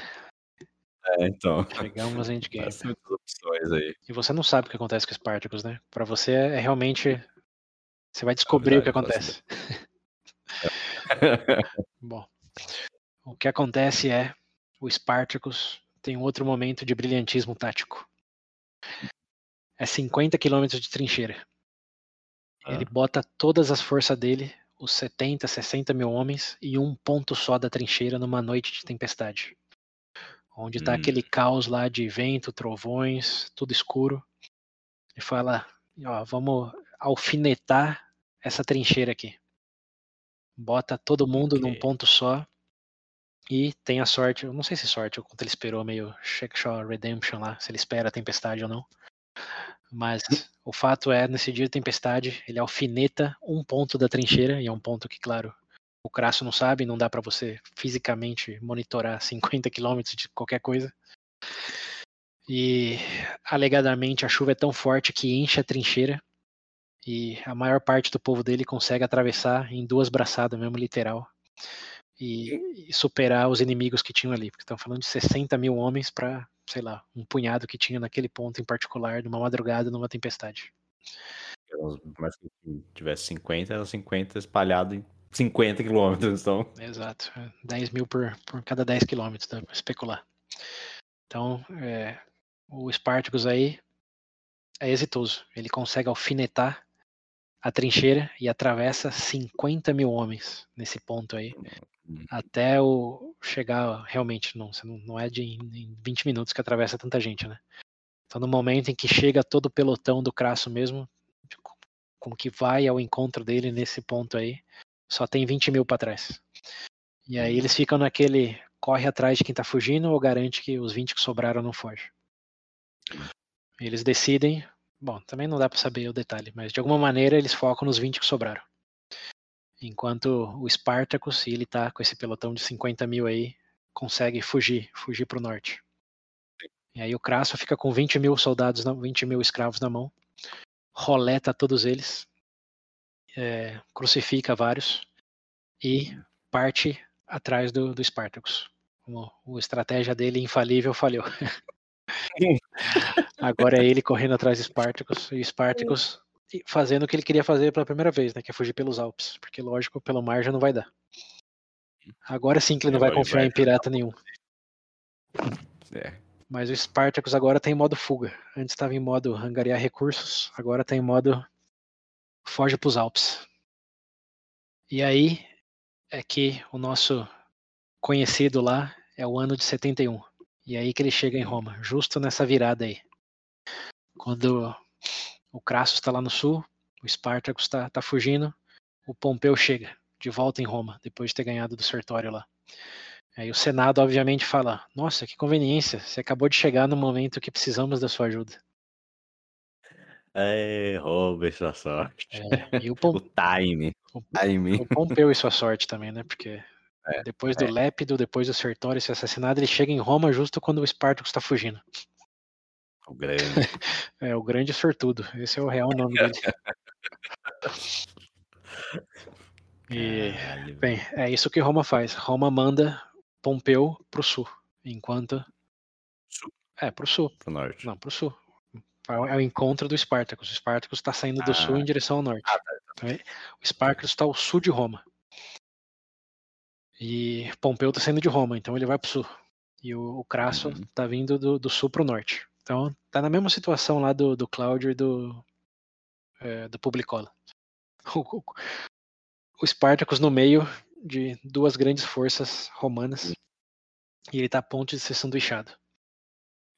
E aí, bom, Ele tem que fazer alguma coisa, né? E é a mesma situação que a gente acabou de falar lá dos dois cônsules. Só que agora ele tá lidando com o Pompeu, que é o procônsul que acabou de ganhar na Espanha, versus o Crasso com seus 50 mil homens aí chegando pelo sul. E agora sim, agora estamos no endgame. O que, que o Spartacus faz? Me dizia que quando o Pompeu chegasse o negócio ia ficar feio para pro lado do Spartacus. Ah, Putz, não sei. É, é uma moeda para cima, né? É, ah. é, aquele famoso se correr o bicho pega, se ficar o bicho corre. É. é. Se, se, lutar, né? Pode, é. sei lá. Bom, e aí, o que o Spartak faz é algo bem heróico. E eu não uso essa palavra levemente. Mas ele decide que a melhor chance dele é atacar a ideia da força romana que nesse momento está com Crasso e seus 50 mil soldados. Que ele que teve a benção do Senado, ele que angariou todos os recursos romanos lá, ele que era a cara de Roma nesse momento. O Pompeu meio que apareceu ali, tipo, no, o, o ajudante que está chegando, mas Roma mesmo naquele momento era o Crasso. Então ele pensa, bom, já que não tem para onde ir, eu vou para cima do Crasso e vou tentar matar o Crasso, como cortar a cabeça dele, cortar a cabeça de Roma. E se isso não inspirar todo o resto da Itália, eu não sei o que, o que mais vai inspirar. Então, okay. ele se posiciona numa região ali à espera do Crasso. E quando o Crasso chega e os exércitos se olham um ao outro, ele mata o próprio cavalo dele, do Verínio lá, sin sinalizando para o exército dele: eu não vou fugir a cavalo para nenhum lugar. Ou a gente ganha, ou aqui todos perecemos. Ah, sim. É. é. É um momento. Qual que é o do Mel Gibson lá na, na Escócia? Coração Valente. Coração Valente. É um momento Coração Valente dele. É, hoje jantaremos em Vitória ou seremos imortalizados na história. Então, eu fiquei imaginando ele matando o próprio cavalo na frente de todo mundo e falando daqui, aqui a gente fica até ganhar. Nossa. É, aí? Deve ter sido um momento épico, né? Um momento épico. É. E foi. Dá até um, é? inspiração. Um calafrio, assim, então. né? É. E é isso. E aí eles vão pro pau. Crasso com seus 50 mil legionários, com medo do Crasso, que sabia que não dava para bater na retaguarda mais, ou eles seriam dizimados. É, para cima. Aí foi, foi aquela batalha, dá pra imaginar, tipo, o Senhor dos Anéis aí, do, dos cinco exércitos. Sim. 70 mil do. Bom, 50, né? Porque 20 tinha sido já é, roletados. 50 do, do Spartacus versus mais ou menos 50 do Crassus também. E aí, William, o que aconteceu? De igual para igual, legionários romanos versus escravos. Bom, escravos libertos. Idealmente. Uhum. não sei o que acontece mas que eu gostaria que acontecesse. Já que você falou que é o endgame, então bom, Sparkler vai de base já já. mas uhum. eu acho é difícil. Hum. É, ele conseguiu matar o Crasso. Mas no final eles perderam. Até porque ainda tinha o, o outro para chegar lá. Uhum, Pompeu. Então você acha que ele, ele ganhou a batalha, mas perdeu a guerra? Isso. Boa. Esse é, é um bom palpite. Mas no maior momento anticlimático dessa história até agora, ele perde ambos, a batalha e a guerra. Minha fanfic não deu certo. Não deu certo. Como é aqui é que a gente chega no, no vida real versus é, narrativa. realidade. É, na narrativa, faria sentido ele pelo menos ter ganhado a batalha, né? Então. Mas motivações, ideias, senso de justiça não ganha, não ganha batalha. E nesse caso, Roma, de igual para igual, estava preparado, uhum. roletaram todo o exército do, do Spartacus. É, porque até agora ele ganhou, porque, tipo, por mais que ele seja bom, bom general, é, mas. Ele tinha tido alguma outra vantagem. vantagem. Deu vantagem. É, seja em numérica, seja em posição, mas nesse caso foi de igual para igual. E aí sim, finalmente, o poderio de Roma deu as caras. De igual para igual, ninguém ganhou de Roma. Quem ganhou de Roma de igual para igual? Só o Hannibal. Só o Hannibal. Mas aí é o Hannibal, né? Mas aí é o Hannibal. É. E ele tinha, eh, tinha um exército de que 30 anos de experiência de guerra, né? Quando chegou no momento igual para igual lá. Não era o Esparta com seus escravos libertos e civis uhum. rebeldes. Então, né, então, infelizmente para o Spartacus, aí ele perdeu. Alegadamente ele chegou muito próximo do, do Crassus, como ele foi individualmente para cima mesmo, tentando cortar a cabeça dele. Mas você sabe que antes de chegar no general, você tem, você tem um esquadrão de elite, né? E ele não, ele não conseguiu passar dos mini bosses. O, o esquadrão de elite ali pegou ele alegadamente, né? Isso é o que, o que dizem. É, que pode, pode ser uma romantização do, do Plutarco lá também. Mas é, a história que a gente tem é essa. Ele chegou próximo, mas os, a força elite ali do Crasso pegou ele no caminho. Ele até matou dois, mas ele devia ter, sei lá, uns vários, né? Uma, uma dúzia, é. uma dúzia de, de esquadrão de elite. Então ele passou por dois, mas não pelo resto. Ele, ele, ele morreu. Crassus, o, o Crassus, bom, ele não matou, né? Ele viu a morte do, do Spartacus. E quando o Spartacus morreu, o exército, que estava seguindo ele como se fosse divindade, desesperou. E aí sucumbiu ao resto do, da empreitada romana. E alguns até fugiram, mais ou menos 5 mil soldados fugiram, desertaram, continuaram indo para o norte lá, como era, em busca da liberdade. É, mas aí chuta quem eles encontraram. Pompeu. É, o Pompeu. então, a, Olha lá. A vitória, a vitória foi curta. E o Pompeu, aí, aí chega um momento interessante, porque o Pompeu, ele meio que pega esses fugitivos aí, só que ele está mais próximo de Roma. E ele sabe que o Spartacus foi derrotado, mas sobrou essa célula aí do exército dele. Então ele consegue falar para o Senado antes que o Crasso que a ameaça do Spartacus tinha sido contida e que ele tinha é, aniquilado o que tinha sobrado. Então o Senado escutou pela primeira vez sobre todas essas vitórias do Pompeu e não do Crasso. Sim. E aí chegamos no fim da, da nossa narrativa de hoje. O Crasso ganhou do, do, do Spartacus, mas em outro momento de sorte do Pompeu, a glória não foi totalmente para ele. Embora. É, embora tenha sido ele realmente. Meu Deus. É. É. Mas claro, o, Pompeu, o, Crasso não deixou tão barato, né? Ele falou pro Senado, é, esse cara só terminou o que eu comecei e fiz, né? Mas aí é marketing, né? Virou coisa de marketing já. O primeiro a falar foi o Pompeu, o Pompeu acabou de chegar vitorioso lá da Espanha.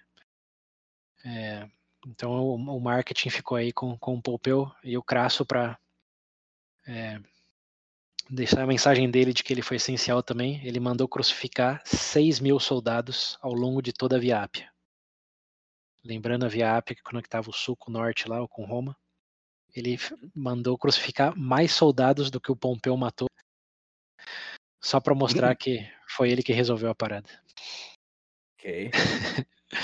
é. Tá bom, então, é realmente desesperado pela, pela, pela glória dele. É, pelo reconhecimento. Olha o Sula 2 aí, coadjuvante tentando virar protagonista. É. E essa é uma das imagens mais fortes e talvez, a, bom, e a imagem que eu vou deixar vocês ouvintes e você aí como despedida hoje. Pensa numa numa via, numa estrada de mais ou menos 400 quilômetros com 6 mil pessoas crucificadas, uma do lado da outra, como, como se fosse poste de iluminação pública. E um detalhe. Sem sangramento. E um detalhe. Normalmente, após a morte, que podia durar até 12 dias, eles iam lá e recolhiam os corpos. Nesse caso, o Crasso disse para não recolher nenhum corpo, para eles apodrecerem até se sobrar os ossos. E larga lá. E larga lá, para ninguém esquecer o que acontece com um escravo que se torna rebelde e o que o Crasso fez por Roma. Então tá bom, né? Tá bom. É, 12. Eu tava, eu tava pensando nas últimas décadas e séculos, se pá. Uhum. Eu ando torcendo mais pra quem tenta derrubar Roma do que pra Roma em si nessa história. É, né? Tá, tá, tá atingindo o momento Breaking Bad aí então. Da série. Você tava torcendo pra Roma, mas agora. Oh, de, de, de, uns, de uns episódios pra cá, tá, tá difícil, viu? É, os personagens estão mais. É, mais túrbios, né? no, no, no, Hamilton, no Hamilton não, no, no Hannibal lá. Mas era porque o Hannibal era foda. Eu falei, pô, o cara merece, cara. É. Mas ultimamente o negócio tá, tá feio. É.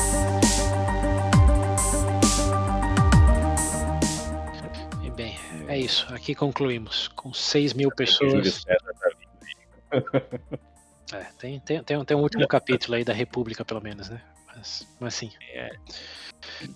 Mas é isso, ouvintes. Esperamos que vocês tenham aprendido algo aí que não sabiam antes, se aprofundado talvez em coisas que sim já tinham escutado, como toda essa coisa de Spartacus aí.